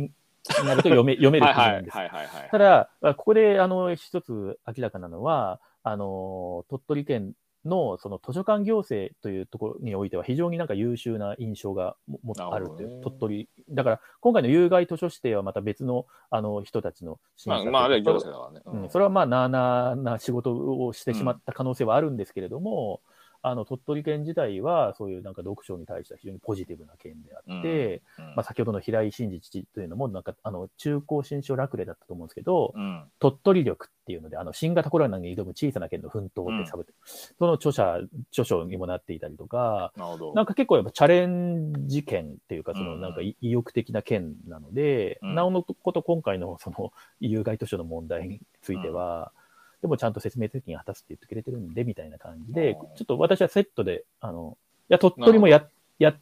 やるよっていう。鳥取ね、俺も鳥取シティホテルからハガキ来たからさ、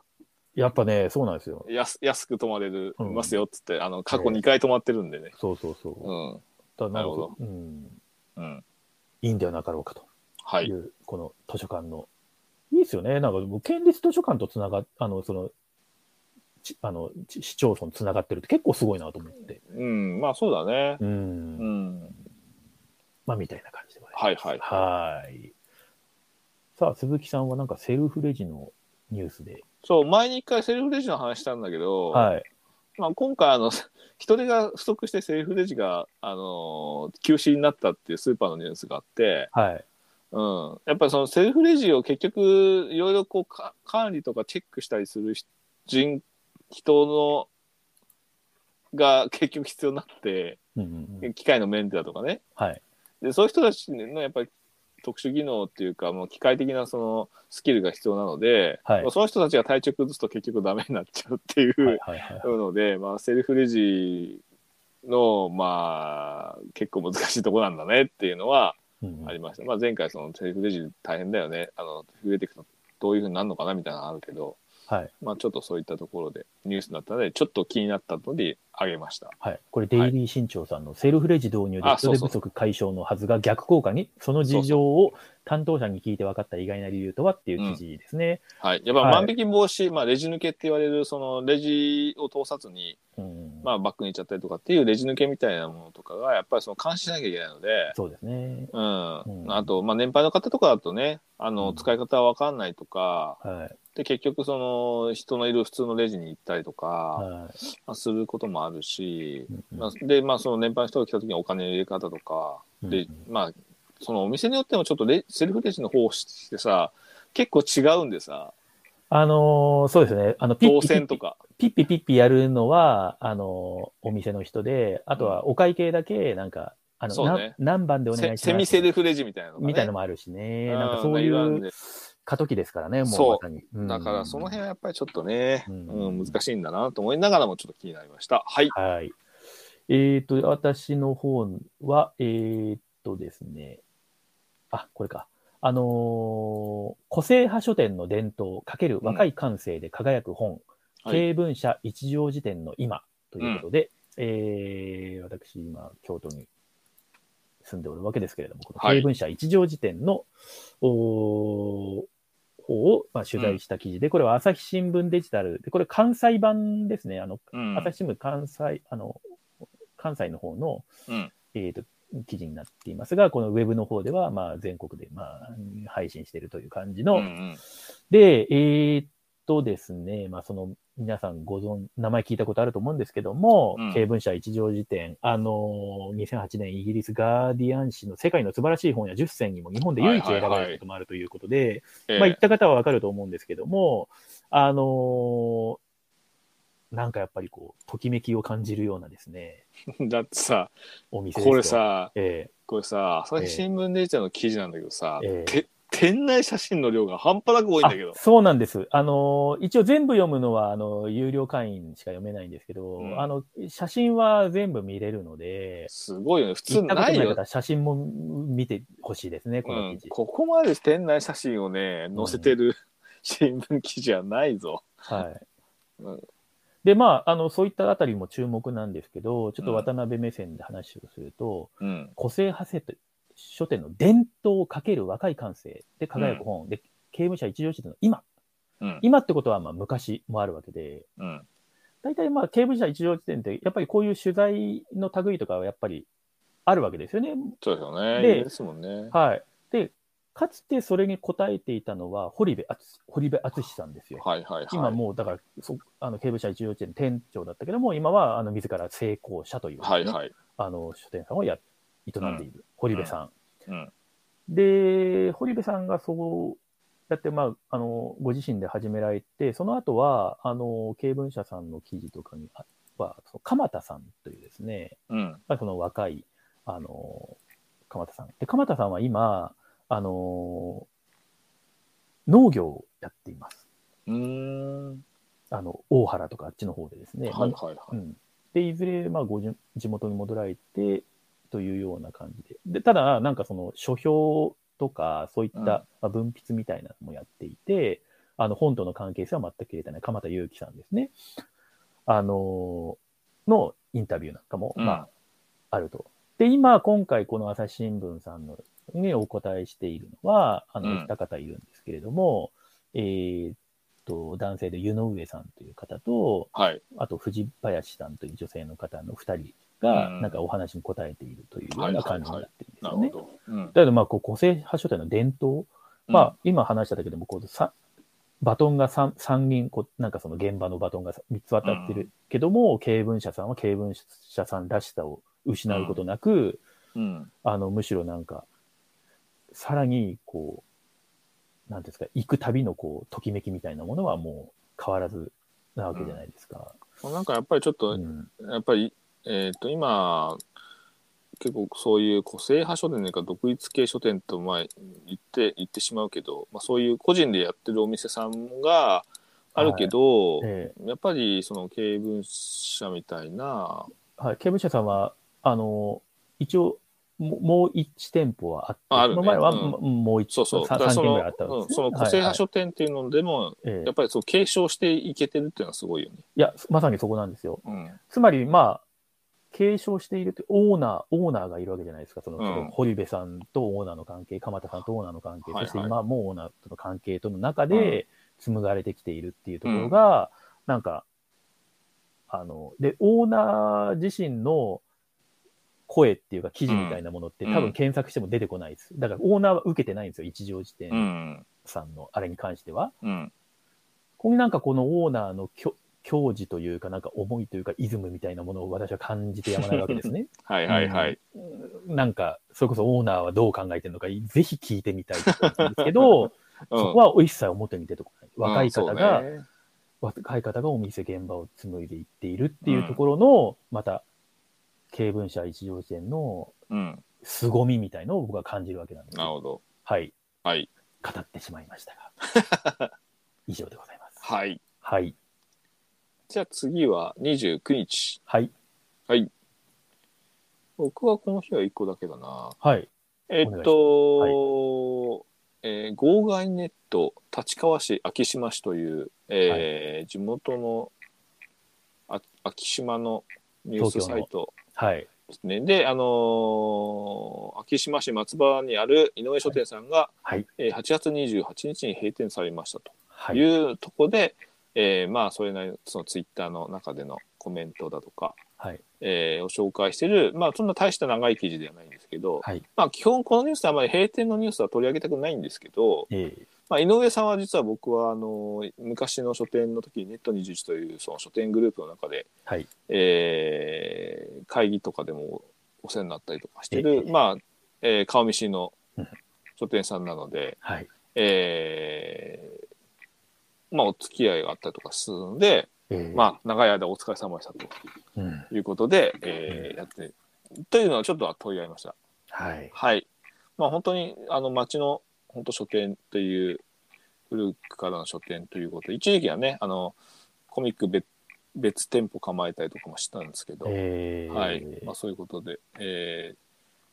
まああの、教科書販売としてはね、まだつ、継続してみたいですけど、でも完全にそのなんか廃,、廃業されるとかそういうことでもないんですよね、店まあ舗の方は、ね店舗としてはもうちょっと閉は店い、ということで、えーはい一応、まあお世話になりましたということのニュースを取り上げました。はい、はい。以上。そうですね、秋島。はい。えっ、と、私の方は、えっ、と、1個は、武田塾と純駆動書店がタッグ、おすすめの参考書、受験のプロが無料で紹介、西はいはいは宮いということで、こちらも、えー神戸新聞さんの、うんえー記事でございます。はいはい。はい。えー、とですね、こちらはですね、あのーまあ、全国展開する学習塾、武田塾と大手書店チェーン、純駆動書店が、うんつ。まり両方ともまあナショナルな展開をしているうん。えー異業種の両者ということですね。これが兵庫県西宮市内でタッグを組み、受験を控える小中学生や学び直しをする社会人らにおすすめの参考書を紹介する無料サービスを手掛けている。うん。ということで、まあ、記事としては話が続くんですけれども、はいはい。企画したのは西宮市内にある武田塾西宮に北口校、うーん。えーと純駆動書店西宮店、うん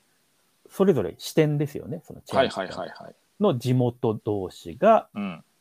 コラボレーションしたということで、まあ、ここれれはってありそうでなかったよね。えーつまうり、。お互いのなんかそのそれこそなんかウィンウィンみたいな名のもとに、うん。大手大手が異業種コラボしてトップダウンでじゃあ西宮店でやりましょうみたいになるのではなく、うん。えートップダウンではなくボトムアップうのん現場企画ですよ。はいはいはい。これは何かどっかでん飛躍がないと実現しないじゃないですか。どまっあちかがここれののノリっていうか、うん。意あと、気投ま合っていうあ、か。これってさ、やっぱりトップダウンでやったら多分やらやれないよね。やれないっつうか、多分そこまでなんかこうニュースになるような力が入らないと思う。そうそう、んあ熱感としてはかなり冷めた状態でうん立ち上がるのが多分常なんですけそど、うそう。話も多分、ボトムアップでやった方が、多分企画も進行も全部早く進むし、えあの、多分同じ方向を向いて仕事ができるから、えうん、うん、早いと思うんだよな。まあ、あとこれってまあなんかありそうでなかったっていうかやの結構地元ではどこかに進学塾が必ずあるから、必ずありますから。そうやる、ろうと思えばうん思うつくことはあるけどけどまあやれないよね普通だったらねそうですねその参考書に偏りが出ちゃうとかいろいろさええ考えちゃうからさ、どうしてもさ、うん、やっぱりこれ前段があるんですよね、記事を読むと。きっかけは2020年、北野さん。北野さんというのは、えーっと、武田塾さん側の、うん、えー、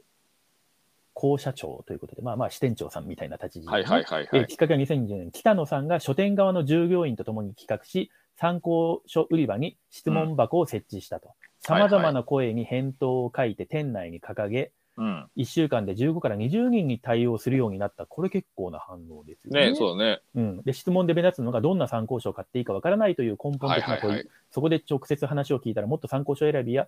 えー勉強方法を深く、広く助言できると思い至ったということで、えーっと、そこから始まったサービス。だから、に、まあ、ニニーズが、がその質問箱でニーズがろあのあらわになったわけですよ。はいはいはで、サい。ービスは21年12月に始め、厳選の一冊を進めた人はすでに100人を超えるということでう、ん。だから、まあどうですか、100, 100冊は最低売れたわけですよ。 まあ、そうだよね。外にまあ出て、ましたね俺、ふと思ったんだけどさ、うんうんうんこれってやっぱりさ、あの武田塾さんっていう、まあ、全大手し、全国展開だったけど、はい。武田塾さんだったからいいみたいなんじゃん。うんこれ代々木ライブラリーだとかさ、うんうんうん河合塾とかだとさ、そっちにあの言もううもう自自社で本を出して参考書も作っちゃったりするとさ、え完全なそこのだけのそのものになるけどさ、えうんうんそういうとこじゃないとこだと結構その構成にそう参考書をさうんえ見てくれてるっていうのはあるよねバランスが良さそうだなっていえう、ええお教え子たちの、うん生徒たちのそれこそ反応とかうん、先生たちの目線とかちゃんと入ってこれはいい,、ういいよっていうそうそう例えば、うんねあの、まあ、こう受験書だっけまあ,、はいあの参考書だよねいろいろね、えうん、本当にそういうあのいろ桐原書店とか、うんあの Z 会とか、まあ、含めてあの、うんそんなにそのなんかうちは河合塾が河合の本しかうんおすすめのみたいな、そういうのはないじゃん、そうですねうん、そういうのはちょっと面白いよね面白いですよねであとはそのそそれぞれのレレベルとかにあったのも直接そう会そう話すそうるかそうらそあのそれそれだったらここから始めましょうか、う、うんうんといいと思いますよとかね、うん、そう、だからすごく、あの、いい、いいは話だなと思って、で、記事の最後の方に、うんまあ、その書店側では始めてから参考書の売り上げが増加傾向にあるというと。うん、うん、素晴らしい。で、サービス導入に関わった同書店、三宮駅前店の、うん、えー、三丸店長。うん、今、三宮駅前店なんですけども、また、あの、西宮の店長をされていた時うんっていうことだと思うんですよ。うん、僕、この三丸店長、好きなんですよ。うん、あの、僕あったの、広島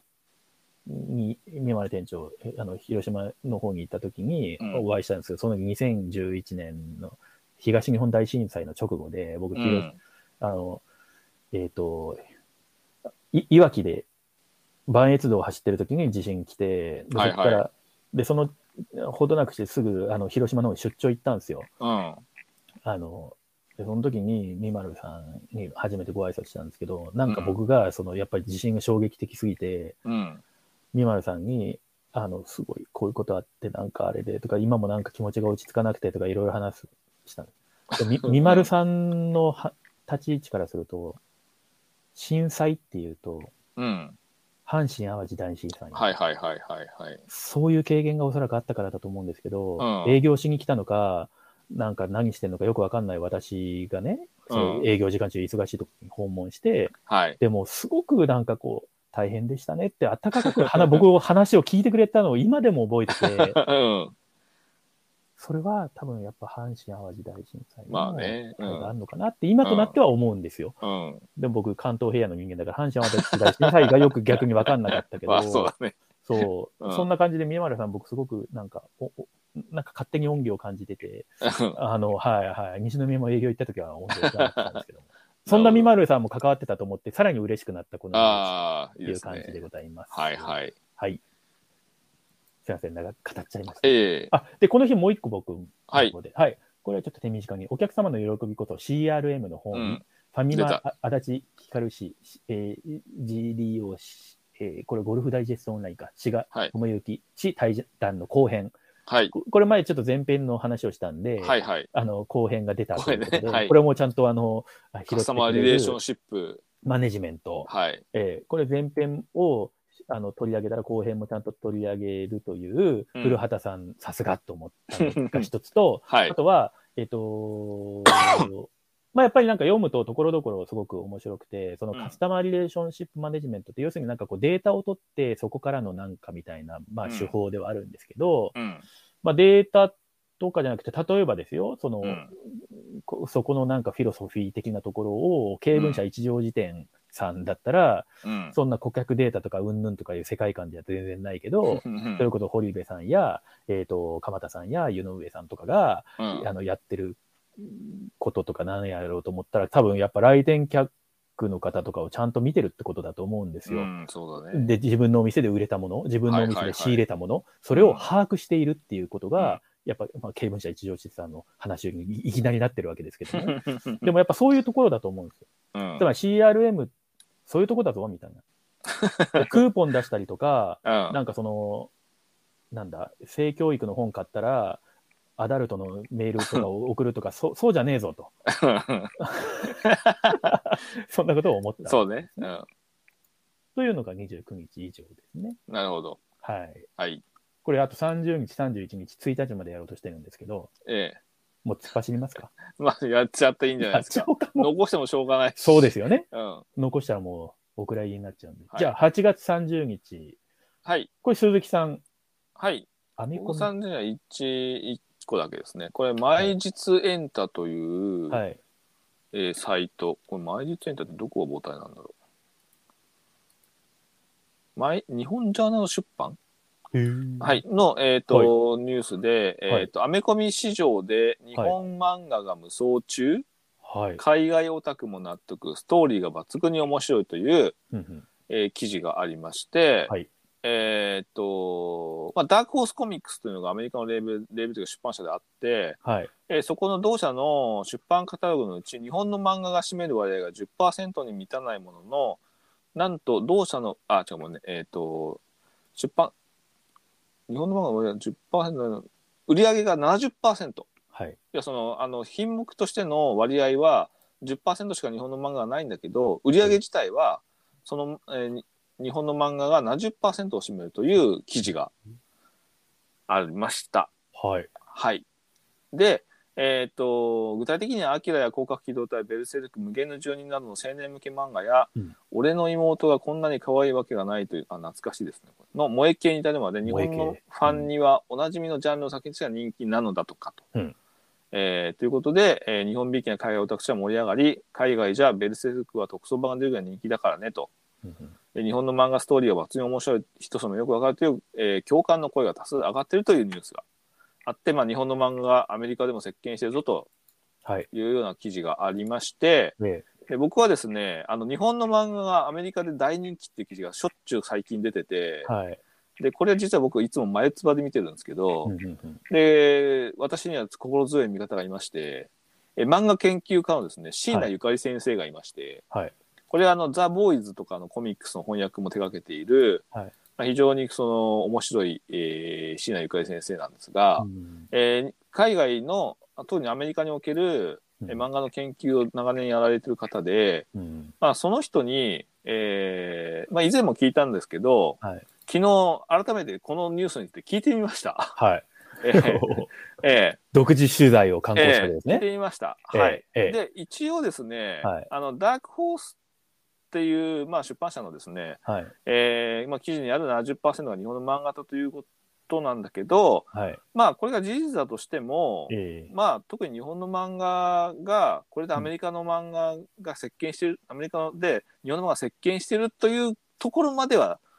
言えないだろうと。うんうんうんでなぜかというと、実はこの、えーまあ、前もちょっと聞いたんですけど、椎名先生に、はい。あのーこの日本の漫画がアメリカの本、まあ、書書店の棚とかを席巻してるとよく写真とかに載ってるんだけどはい。実は日本アメリカの漫画市場ってええこういうその日本の漫画売られてるようなグラフィックノベルも含めた成人向けの漫画のは売い。り上げって本当に少ない、実はうんう。んうんそこに漫画あの漫画が入ってるだけで、はい基本的には子供向けのグラフィックノベルっていうのが一番好調なの現状、うんうんでそこにはスーパーヒーローコミックが含まれていて、えええーそれは非常に伸びている、うんえー確かにその日本の漫画の、えーまあ、漫画ってアルファベットで MANGA って言われて向こうで言う日本の漫画のことを漫画って言うんだけど、はい。えー確かに売れてるのは確かで人気もある、あ伸びてはいるんだけど依然としてスーパーヒーローコミックスがはい。最も売れてるとうんうんうんいうことでやっぱりその辺の、あのーえー日本の漫画が席巻してるぞっていうニュースが非常に印象論だけで語られるのが最近多いんで、うんまあそういったそのアメリカコミック雑語りみたいな感じはい。でやっぱりその結論ありきで日本の漫画は席巻してるぞという非常に景気のいいニュースがあるんだけど実在はやっぱりそのに、アメリカの漫画のそのジャンルとか、えーまあその分類とかっていうのがやっぱりちょっと日本とは違うので日本はもう漫画って言ったら漫画全般でもは語ってしまうけどうんうんうんうん、アメリカではやっぱりその子供向けのグラフィックノベルとカ成人向けのグラフィックノベルってことでやっぱりその全部が違うものになっているなのるほどでですね。それうをんそれをあの例えば大人向けのコミックだけを見て、えー日本のコミックがある程度10%か20%ぐらいもう今すごい人気なんだよって言っても全体のトータルだと全くやっぱりその伸びてはいるけど依然としてスーパーヒーローコミックスが多いよというような形らしいです。なるほうど。ん、なので、ね、この辺は結構ねあのうん本当に日本の漫画が席巻してるってことは嬉しいことなんだけどえーちゃんと冷静に考えないと、はい。あの、なんか、変にこうね、あの、ぬか喜びもしてしまうし、ううんんこういうの結構ね、あの、気になる部分であるんですよ。海外のそういう出版ニュースって、印象論で語られるんで、そうですね。うん結構気をつけなきゃいけないなと思って、ここは上げましたあ。なるほどですね。。はいい。はい。わかりました。えーっと、じゃあちょっと私の方に。はいえー8月30日、えー新石川県立図書館。はい。オープン1ヶ月で利用者数が約14万人に、うん。貸し出し本数は旧図書館の1年間の半数超ということで、えーこちらは、えーっと、どこだっけか、石、えーっと、石川うんテレビ。あのー石川テレビニュース。はい。はい。あの、石川さんというキャラクターでおなじみのですね、うん。石川テレビなわけですけれども、はいはい。まあ、あの、新しい図書館が、まあ、石川県立図書館できたという、うん。あの、ことで、まあ、そこが、えーねどうやら賑わってるぞということなんですけれども、うん。えっ、と、好調な出足となったことについて、長谷知事は、うん。これ、長谷博知事なんですよね、石川県は。あ、プロレスそうなのそうであ、す。そうなのはい。へえ。えー、長谷博知事うん。によると、これまでの図書分類にこだわらない町の図書館の、あ、町の書店のような12のテーマ別開花などのうん仕掛けが効果的だったのでは、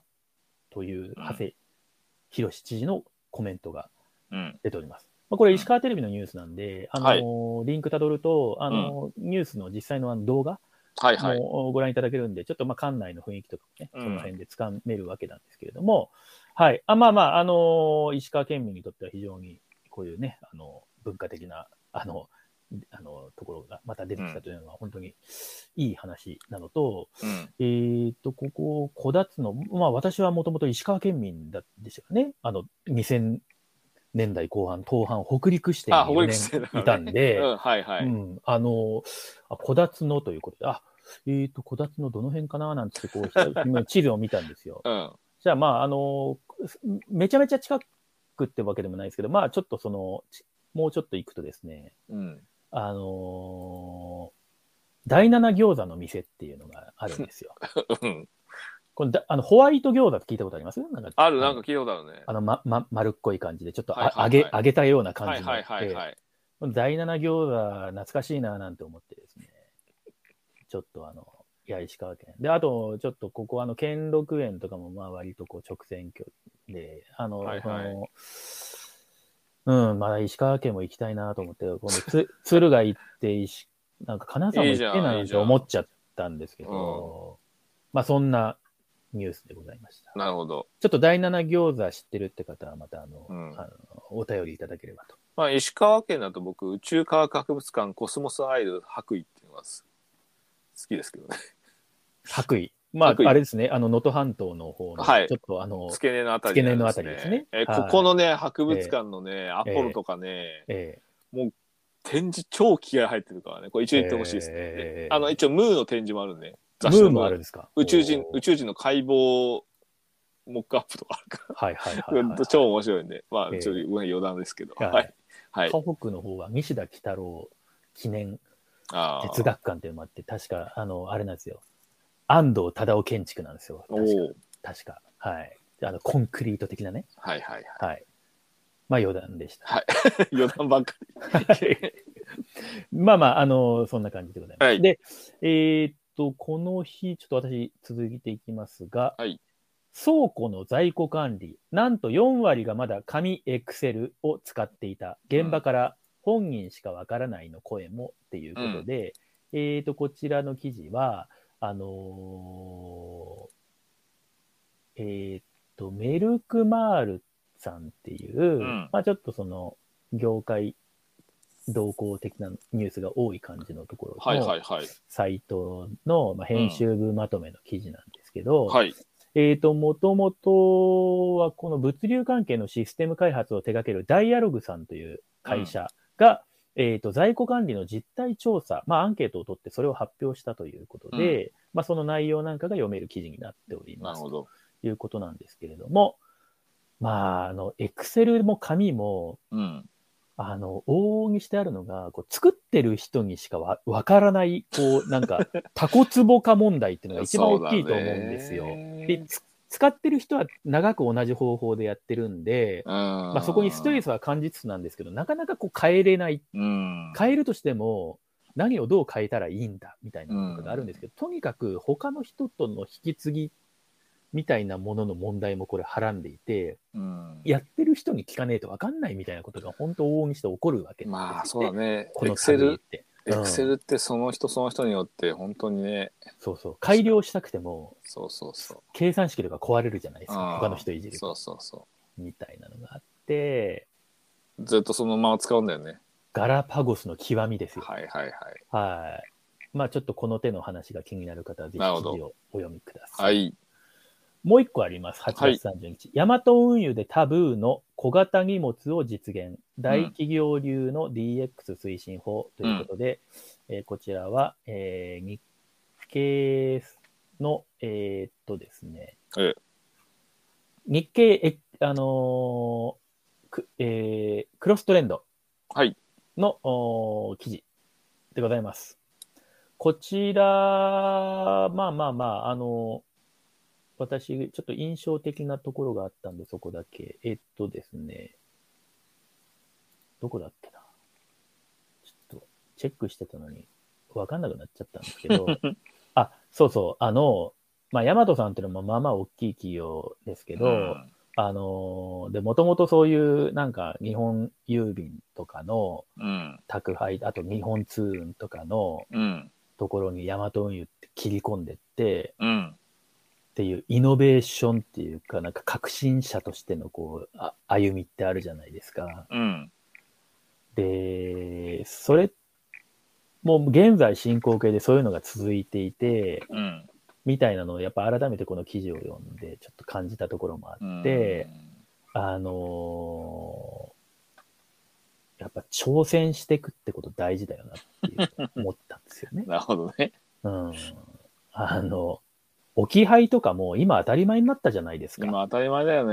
ね。ちゃめちゃ当たり前のように置き配で、かえってやっぱ置き配のがありがてえみたいなとこあるじゃないですか。そうね。いなきゃいけないことないからね。でももう、これって置く側も置かれる側もうん。恐ろしくて仕方なかったじゃないですか。置き配が当たり前じゃなかった頃。まあその頃はね、う。うん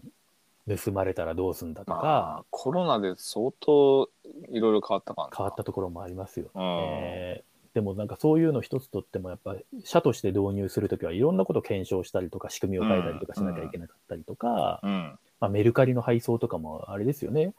ふふあるし、うんあのーとにかくなんかやっぱすげえなと改めてうんでそこってやっぱなんか挑戦することっていうのがなまあやっぱりだ大事っていうか、うんうん挑戦し続けることはい。 うん。じゃあ次の日に行きます。ほんでね、夜中の1時になんか挑戦とかっつってなんか声高らかに言ってうるん。ほどやっぱ、まだ元気あったんだと思いましたやばいよね。なんかやばい夜です中に挑戦って。危ない、完全危ない人になってるんですけども。はい。ということで、8月31日、残り2日、今回のノルマとしては残り2日、8月31日、はい。ちょっとまた漫画系のトピック、鈴木さん挙げられてますけど、はい。はい。えーっと、ぶえーこれはどこだっけ才蔵カルチャープレスのおおはい。記事で、えーぶっこみのタク、えーはい通り部、はい。東京リベンジャーズね、うんうんうんえー少年マガジンが築いた漫画編集の秘話という、はいはいはいはい。えーまあ、少年マガジンの、えー編集部で、えー昔だと、その何、えー鉄拳珍味とかさ、うんうんうんえーあと、名門第三野球部、風のフィルシシルフィードを手掛けた高田さんの編集者、はい。石井徹氏が、はいえーまあまあ、マガジン流の漫画作りのノウハウを余すのことで、少年マガジンの、いや、漫画最強の教科書とこいう。れ、あの、幻冬舎さんから本がはいはい。まあ、うんそれの、まあ、たまあ、タイプキーみたいな感じでね。タイアップ記事っぽいうん作りですけど、面白いですね、これね。これね、この記事ね、本当面白くて、うん。あの、まあ、ジャンプが、まあ、80年代、90年代、はい。トップになってた時に、まあ、ええマガジンがその後陣を排していて、はい。で、まあ、あの一時抜くじゃん。はい。ジャンプを抜くことが一回あったんだけ ど、ボーイズ B の力ですよ。次からやっぱり まあまあまあ、まあ、そういうその、激烈バカのおかげですよ。で、やっぱり、はいその編集者の人が言うには、ええ。あのーまあ、そうね、例えが面白くて、うんうんえーまあ、ジャンプは、あのーまあ、別格として、ええサンデーは、要は、あおしゃれな、えーひ人たちが読む漫画で、ジャンプは、うんうん足立区の人が読む漫画っつって っていうのがあって、はい。うん、まあまあ確かにあちょっとあのマガジンのその、まあ、連載漫画ってヤンキー漫画とかさ、うん。まあ、多いくてさ、ええ。うん、確かにあのそういうイメージがあったりとかしてて、 まあ、その辺の何、えー地域的なあの例えがあこの記事は面白いので、ええ。えーあのマガジンのその客層、まあ、昔で言う東映と東宝ええ。東宝が、まあ、あの結構都市部ブルーカラーあ違うホワイトカラうん。ーの、えーまあ、ちょっとそのお金持ちとか文化的に感の高い人たち向けのえ映画を作ってたのと比べてはい。東映っていうのは薬剤映画とかさええ。人気映画作って地方の労働者階級の人たちがえ見に行くような映画を作ったみたいな感じと同じようなのが、まあ、ジャンプサンデーマガジンの中でえ。うんうん。繰り広げられてたみたいなのが話が出て面白いの と漫画のこの当時の編集者の言葉遣いってちょっと、なんかあいつらとかうんやつらとか、うん。あの なんかそういう言い方がまあかなりあのなんかでまあ最終的にはこのマガジンが今オタク向けの漫画が増やしててうんうんうんまあもっと泥臭い漫画とかそういったのを作ってた頃とは違くて、うんまあちょっとどうなのかみたいな話になってるんだけど、まあ、はいえーなんかですね、はい本当にこうなん言葉遣いが、うんあのー広いなっていう あの昔ながらの編集だってこうかなり言葉遣い荒いなっていうのが、うんうんありまして、えーまあ、こう記事本当面白いんで、はい。このあの編集者のあの記事はですね、えーぜひ読んでいただきたいと思っております。はいえーっと、じゃあ私の方が、はい。えー、こちらですね。えーっと、出版社、あたし社事業、本と美容室、美容室と書店を一つにという記事で、えこちらが、えー、かなろこさんというウェブサイト、えー、これは神奈川新聞うーんさんの、さっきのやつですねまあ、他にはない神奈川のニュースを神奈川はいはい新は聞、いかなろこみたいな感じではいはい、はい。えー神奈川新聞さんの、こう、あの、連載、町を耕す本屋さんっていうやつの、まうん。あ、最新記事のようでございます。はい。えー、あたし社さんというのは出版社ですね。まあ、あの、ご存知の方はご存知だと思います。えーっと、三浦半島、神奈川の三浦半島の、まあ、あの、三崎港、まあ、あの、なんかうんマグロとかで有名ですけど、三崎港の、はい。を拠点に活動している出版社さんで、ご夫婦で基本的にやられてるんですけれども、うん。えーと、こちらのアタッシャさんが、その、えーと、本と美容室というのを、えー、これを、真鶴の方でですうーん。ね、開くと。もうなんか美容室と本屋って結構やっぱり前僕も結構やっぱり全国どこ行ってもあるのは床屋と美容室なんではい。まあそういったところに本を置けたら面白いだろうなと思いましたけどええやっぱり考える人いるんですね。そうですねうん。で、まあ、あのー、私社の峰さん、峰慎吾さん、うんあのー、峰さん自身がもともと美容師うんで、で、美容系の出版社などを経て、まあ、私社を始めるという、私社をは、という出,、まあ、出版社、出版をやるっていうところも、なんかその美容、紙と私っていうなんかまあ雑誌的なやつを、はいまあなんか作ったりとかして、ええそそれこそなんかもう手手売りみたいな感じのとこから始めてるような、うんもうなんか本当にだから、すごいミネファンって、なんかまあ自分も、あの、お,、まあ、お付き合いのある方なんですけれども、うんなんか、生きるように働いてる方ですよ、うんタイプとしては。はいはいええで、あのーなんか自分の人生の活動がまた活動をう生むみたういんな、うんあのー感じの、まあ、出版人であり、そういう、うんなんだろう、か活動家っていうか、そのウェウェブウェブサイトとかもやってるし、あとはなんか、三崎の方ではなんか、その、なんだ、ゲストハウスみたいなのとかもやってるし、おーでも、峰さんが動けば動くほど、やっぱそれやることとか、いろんな、 その、あれがつながって、新しい、面白いことが生まれてくるという感じで、こうんんあのーこれ、真鶴でやるのも、真鶴での、またその、真鶴出版っていう、その、方々との交流だったりとか、うんあとはその、本と美容師とやるにあたっては、やっぱりなんか、美容師さんとかとの巡り合わせとかもないとできないわけじゃないですか。そうですね。ええまあ、もちろんそのあたりのいろあれこれは、まあ、記事を読んでいただくとして、うんえっ、と、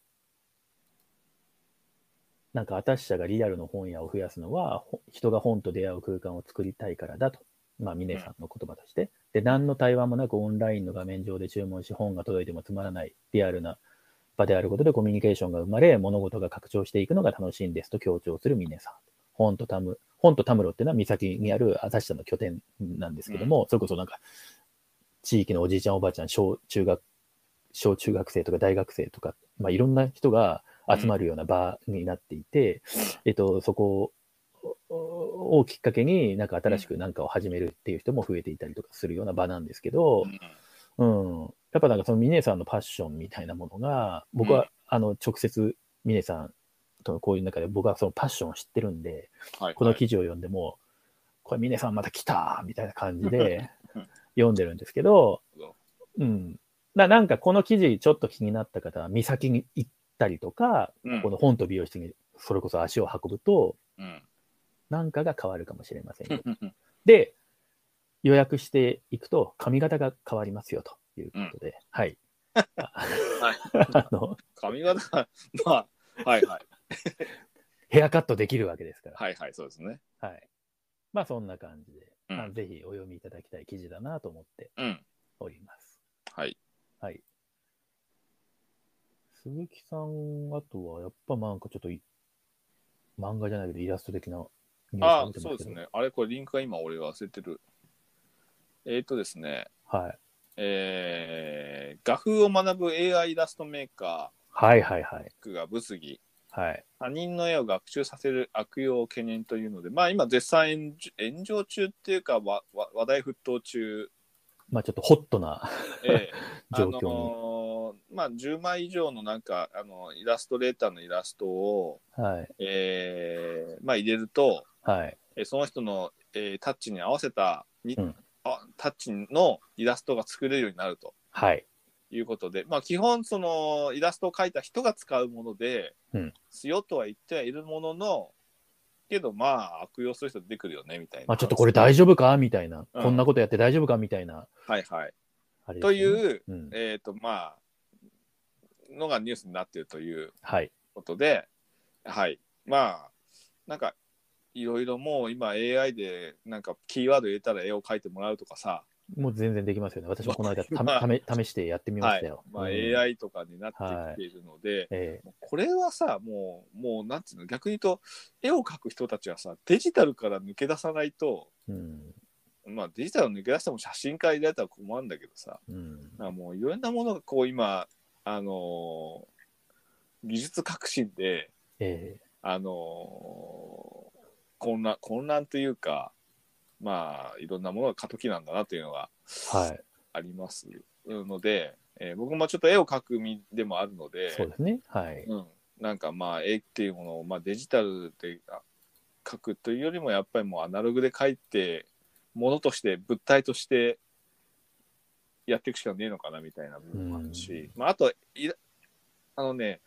AI で絵を描かせる、まあ、要はキーワードで、はい、放り込みましたっていう時に、はい。はい、絵ができました、こんな絵ができましたみたいなことって、はい。まあ、あのある意味一種驚きではあるんだけど、え絵を描く人って全くそそういうことで絵を描いてるわけじゃなくて例えば自分で思頭に描いたイメージを絵にするときに自分の予想外の絵ができることはまずないわけ。ーうん、そうですよね。ううんん、うん、うん、うん。で、逆に予想外の絵ができたらそれ失敗なわけ。はい。あのあくまでも自分のイメージの中を100%近づけたら近づくほど快感になるようなはい。快楽そういうのが絵を描く快楽なので、自自分のイメージを形にするということがはい。だから、ん全く AI に放り込んで予想外のこんなイメージができましたっていうのは、絵を、まあ、生成はしてくれるけど、はい。描くこととは違うので、うん。まあやっぱりその辺ね、あの絵を描く人は、まあ、本当に全くそんそ意味ねえじゃん、それって思う。AI に絵を描かせてもらうことに。かうんうんうんうん作ることにただ、絵を描かない人って、描くことを知らない人にとっては、まあ、そんなに抵抗感はなく作られるから。ううんんまあ、その部分で AI で作られた絵がどういうふうな評価とかそれをその人が描く絵と同一し同じあのレベルで語られるような形にはいけないと思うんだけどまあいろいろこういうのは最近ちょっとピックアップされてきて AI による、まあ、クリエイティブな絵ことはい。っていうのが多分今後音楽ももうあると思うんだけど、うん。まあ、いろんなものがね、やっぱりその AI で作れてしまう。AI が代わりに作るんじゃなくて、AI でもできてしまうということにうん。一種、うん、すごい。だから例えば、ねあのーちょっと絵絵描けない人がアイコンの絵を描きたいので、絵を描ける人に今までおお仕事を頼んでたりとか、はい。まあ、雑誌のワンカット、いやそのイラストをここにちょっと入れたい時とか、ページ全体のイラストをお願いしたい時にイラストレーターに頼んでたのが、はい。別にぶっちゃけどんなタッチでもいいから、うん。ここに著作権フリーのキーがあればいいんじゃないっていう時にうん。 AI で作ってもらえばいいじゃんって話になるとえまあいろいろなものがお金があの流れなくなって、え。ううんん。みんなが幸せになれなくなるという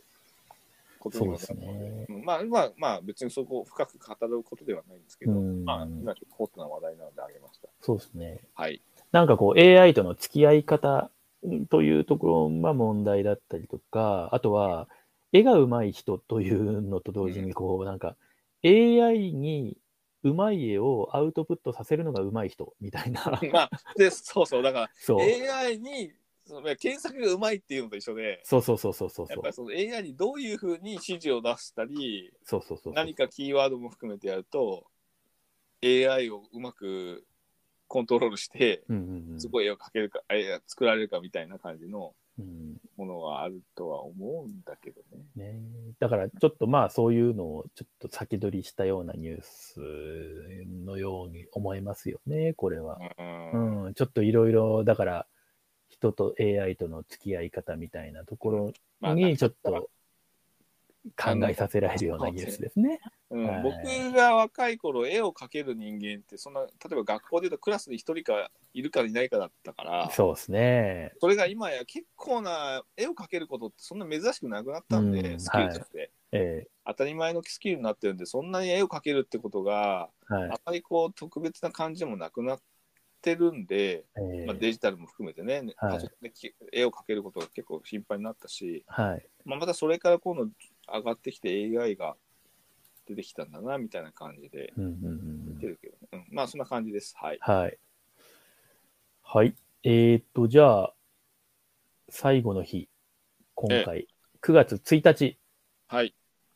えー、鈴木さんじゃなくて、どうしよう、私から行きましょうか。どうぞはい、えっと、一個はちょっとあの先に挙げた鳥取のその有害図書指定とかはいはいはいニュースなんで、これ飛ばしまして、えっ、と、もう一個はあのね、CCC、うんあのカルチュア・コンビニエンス・クラブ、はいはい。 CCC。CCC 四川省に、ツタヤブックストア、これね、読めないですよ。生徒、チョン、チョンツ、なんとか、なんとか広場店オープンっていうことで、うんえっ、と、ちょっとごめんなさい、地名あの地名が読めないんですけれども、これが、うんえっ、と、流通ニュースさんのあのサイトの方に出ている記事なんですけうんど、多分あの CCC さんなんで、多分プレスリリースとかも出てると思います。えっ、と、カルチュアコンビニエンスクラブとその子会社であるツタヤ投資上海有限工事は、えっ、と、まあ、あの、その、なんだ、か読めないですけども、そのフランチャイズ契約をその、あの、結んで、あの、げ現地のなんかということで、し四川省初のうんツタヤブックストアとして、四川省、四川省の省都である成都市、チョンツー、チョンツー市に、えー、ツタヤブックストア、えっ、とな、なんとか店をオープンしたというに記事なんですけども、えっ、と、えっ、とですね、なんかこのツタヤブックストア名義で、屋号、屋号というか、ツタヤブックストアのあれでいくと、なんだっけな、これはちょっと別のニュースからなんですけど、に多分なんか去年の9月に中国本土で最初のツタヤブックストアを天津の方にオープンして、はい。で今回がツタヤブックストアとしては2店舗目みたいなんですよね。うん。で、確かあの、上海の方とかに、蔦屋書店とかは何年か前に、うん。上海に蔦屋書店が初出店したのが2020年12月24日オープンっていうことうで、んあのーこれはまたその別のニュースから引いてるんです けど、要するになんかまあ、あの、中国の方に、まあその、蔦屋さん、打って出てるわけなんですけど、はいはい。なんでこれ私はあげたかって、またちょっと個人的な、あの、また話をちょっとすると、はい。なんか、えっ、とね、2012年か13年かそのぐらいだったような記憶なんですけど、あのー確か、えーあの、まあ、三島社営業時代に、うんあの、三島社から創発的破壊という米倉誠一郎先あの先生の本を、はい。まあ、出して、その本、米倉先生がなんかフォーラムえーかなんかに出るということで、うん。なんか、本売っていいって言うから、なんか、売りに来ますかみたいな感じで声かけてくれて、で、私が単独、あの、お釣りと本を持って、うん。ね、行ったんですよ。うで、ん。その時に、米倉先生と共に登壇した演者の一人が、あの、うん増田宗明さんだったんですね。えですごいなんか大きい箱でいろんなビジネスパーソンの方々が来るような感じのえうん。公演だったんですけど、そこであのプロジェクターにあのパワーポーのすそういうプレゼン資料とかを映しながら松田宗之さんがすごいエネルギッシュに話をしているのが今でもまあ印象に残っていて、はいはい。で、その時に、あ、なるほど、そう、そういうあれなんですねって思ったのが、人口ピラミッドってあるじゃないですか。うん。あの、男女の、あの、各年代の人口を、こう、なんか、そのピラミッド状にして、はい日本、日本はすごい歪な形になってるわけですけども、高齢化社会だからね。そう。で、当時、その、まあ、代官山蔦屋書店とかもすでにあって、で、うん増田さんのプレゼンテーションの中で、あの、そういうなんか、プレミアエイジって言い方を確かしていたように記憶するんですが、う。うん。要するになんかその段階の世代ですよね。はいはい。が、あのーをターゲットにしたような、まあ、その大官松田屋書店のモデルみたいなのがあって、うんでそういったものを、まあなんかそれ中国でもやっていくみたいな感じで、うん。なんか話されてたんですよ。で、その後に、でも、なんかその、上海に出店、2020年12月24日オープンが、その、蔦屋書店が初出店ってことで、うん。なんか、意外となんか時間がかかったんだなっていうのと、あとはでも、ツタヤブックストア名義でもこうやってまたなんか、四川省生徒市っつったらもう、劉備玄徳じゃないですか。食を建国した人の、ね、はい三国生徒志といえば、三国志的には、はい。まあそんなところにもまあ進出したりとかっでも、中国ってめちゃんこでかいから、上海、天津、チョンツー使つもんなんかすごい距離感じゃないですか。うん。で、確かそれ合弁みたいな感じでの進出なんで、単独ではないんですよ。なんかすっごいスケールでやってんな。だけど、意外とやっぱりし出店するの時間かかけたのかかかったのかわからないけど。うんう。ん。で、こっから先これがまたどういう感じになっていくのかなって。で、なんかまたこの別のニュースでは、そのなんか東南アジアの方とかにもなんか出店とかっていうのがあるんで、はいはいはい。で、まあ、逆のパターンとしては、そのなんだろう、あの、今、有林堂さんとその、台湾の製品書店さんが、その製品生活日本橋っていうのをやってたりもしますけど、あとは紀ノ国屋さんも海外いっぱい持ってたりとか、それこそなんかフランスだとパリに純駆動書店とか、うんうん。まあなんかそういう海外、その人口ピラミッド的に言うと、そういうボリュームっていうか、本を 読みたいという人がより多いところになんか打って出てるっていうのがまあまあ、そうだよね。印象的で、うんカンボジアもそうだもんね。うん、まあなんか、あの、こういうニュースもまあどう捉えるかでまたいいろいろ変わってくるんですけど、うん。すげえ、すごいなと、あのいろんな意味で。まあ人口が多いところですよ、商売するならもうんう。うんで、まあ、だからこれはトトップ案件なプロジェクトなわけですよね。だからこの、うんうんうんまさにそのと、うん、チャレンジだ、チャレンジだなと思いました。鈴木さん、9月1日のニュースは、えーっと、まあこれはもう最後、ちょっと立て続けにデータとしての、はい。まあ多分8月とかのね、うん締めの状況なので、はい。えーっと、一つが出版塾クロニクルという、まあ結構業界の人は見てる、えーものの、はいえーっと、まあ現状の7月、えーっと8月1日から31日のえー出版状況クロニクルというのの、まあ、現状ですね、今ね。はい。うん、あの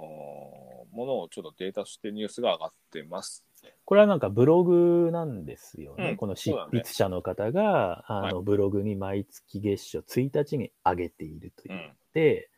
まあ、私としてはあのノーコメントとさせていただきたいんですけれども、まあまあ業界内、まあ、1日といえば、なんかこれをまあとりあえず読んでる人はまあ多いんだろうなと思いまあますそうだろうね。うん。うんまあそこで結構その書店の売り上げベストとかね、はい。まあ上がってるというのがあるんで、ええまあちょっと気になる方は見てほしいまあ、気になる方は見てほしいですね。と。。はいい。のがありまますあ、そうですね。はい。はいまあ、ノーコメントにしてこう。はい、はもう一つは、い。えええーっと、ヤフーニュースに上がってましたけど、はい。えーっと、伸びる雑誌があれば落ち込みを見せる雑誌も、少年向けコミック誌の部数動向というのが、 はい。 2022年4月から6月と、うんえーいうのがありまして、えええーまあちょっと少年誌のですねコミックの、えー部数動向を見ると、はいまあ、結構ねショッキングですよこのデータは。うんうんうん、えっ、と最95年だっけかはい。えっ、とジャンプが650万部ぐらい635万部、うんで最高値95年にピはーい。ク、635万部ですよ週刊誌が、うん。毎毎週週600万部出てたんだよ毎週それが、うんまさにこう、現物として動い、動いていたわけですよね。う、うんん。それが今やん129万部ですよ、うんうん、っていうぐらいにおまあ本当にえー要は8割ぐらい減ってるのかなもうんう、うん、というまあ2割になってるのかな今ピーク時のっていうぐらいまあちょっと雑誌ってここまで下がったのかっていうのと、えー僕が、えー青春時代読んでいたはい。 「週刊少年サンデー」に至ってはですね、はい。えー今や18万部と。 18万部。はい。うんもう、な、うんなんていうのかな。うん。なんかもう、読まれてないよねっていうレベルじゃない、もう、漫画雑誌のレ部数としてはう。。うんん。ねなるほどですね。。はいえ、なんかもう、まあ、少年マガジンとかも、まあ、もえー100万部割れてますから、うんうんうん今今どのぐらいなんだろうな、少年漫画誌ってんですけど。さ40万部ぐらいなのか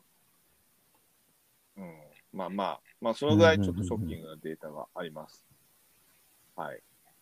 ただまあ電子が伸びてるっていうのはね、あるしね。漫画自体はね、コミック。そうですね。電子の方は実数は非公開のようですし、どうなんだろう。なんか漫画によってなんか読めたりとか、あとレンタルみたいなシシシステムとかもあったりとかうん、ちょっとその少、この少年誌の電子展開はわかんないですけそど、うそうそうそう。まああとやっぱり、うん強いのは、あのちょっと話も出たけど、まあ、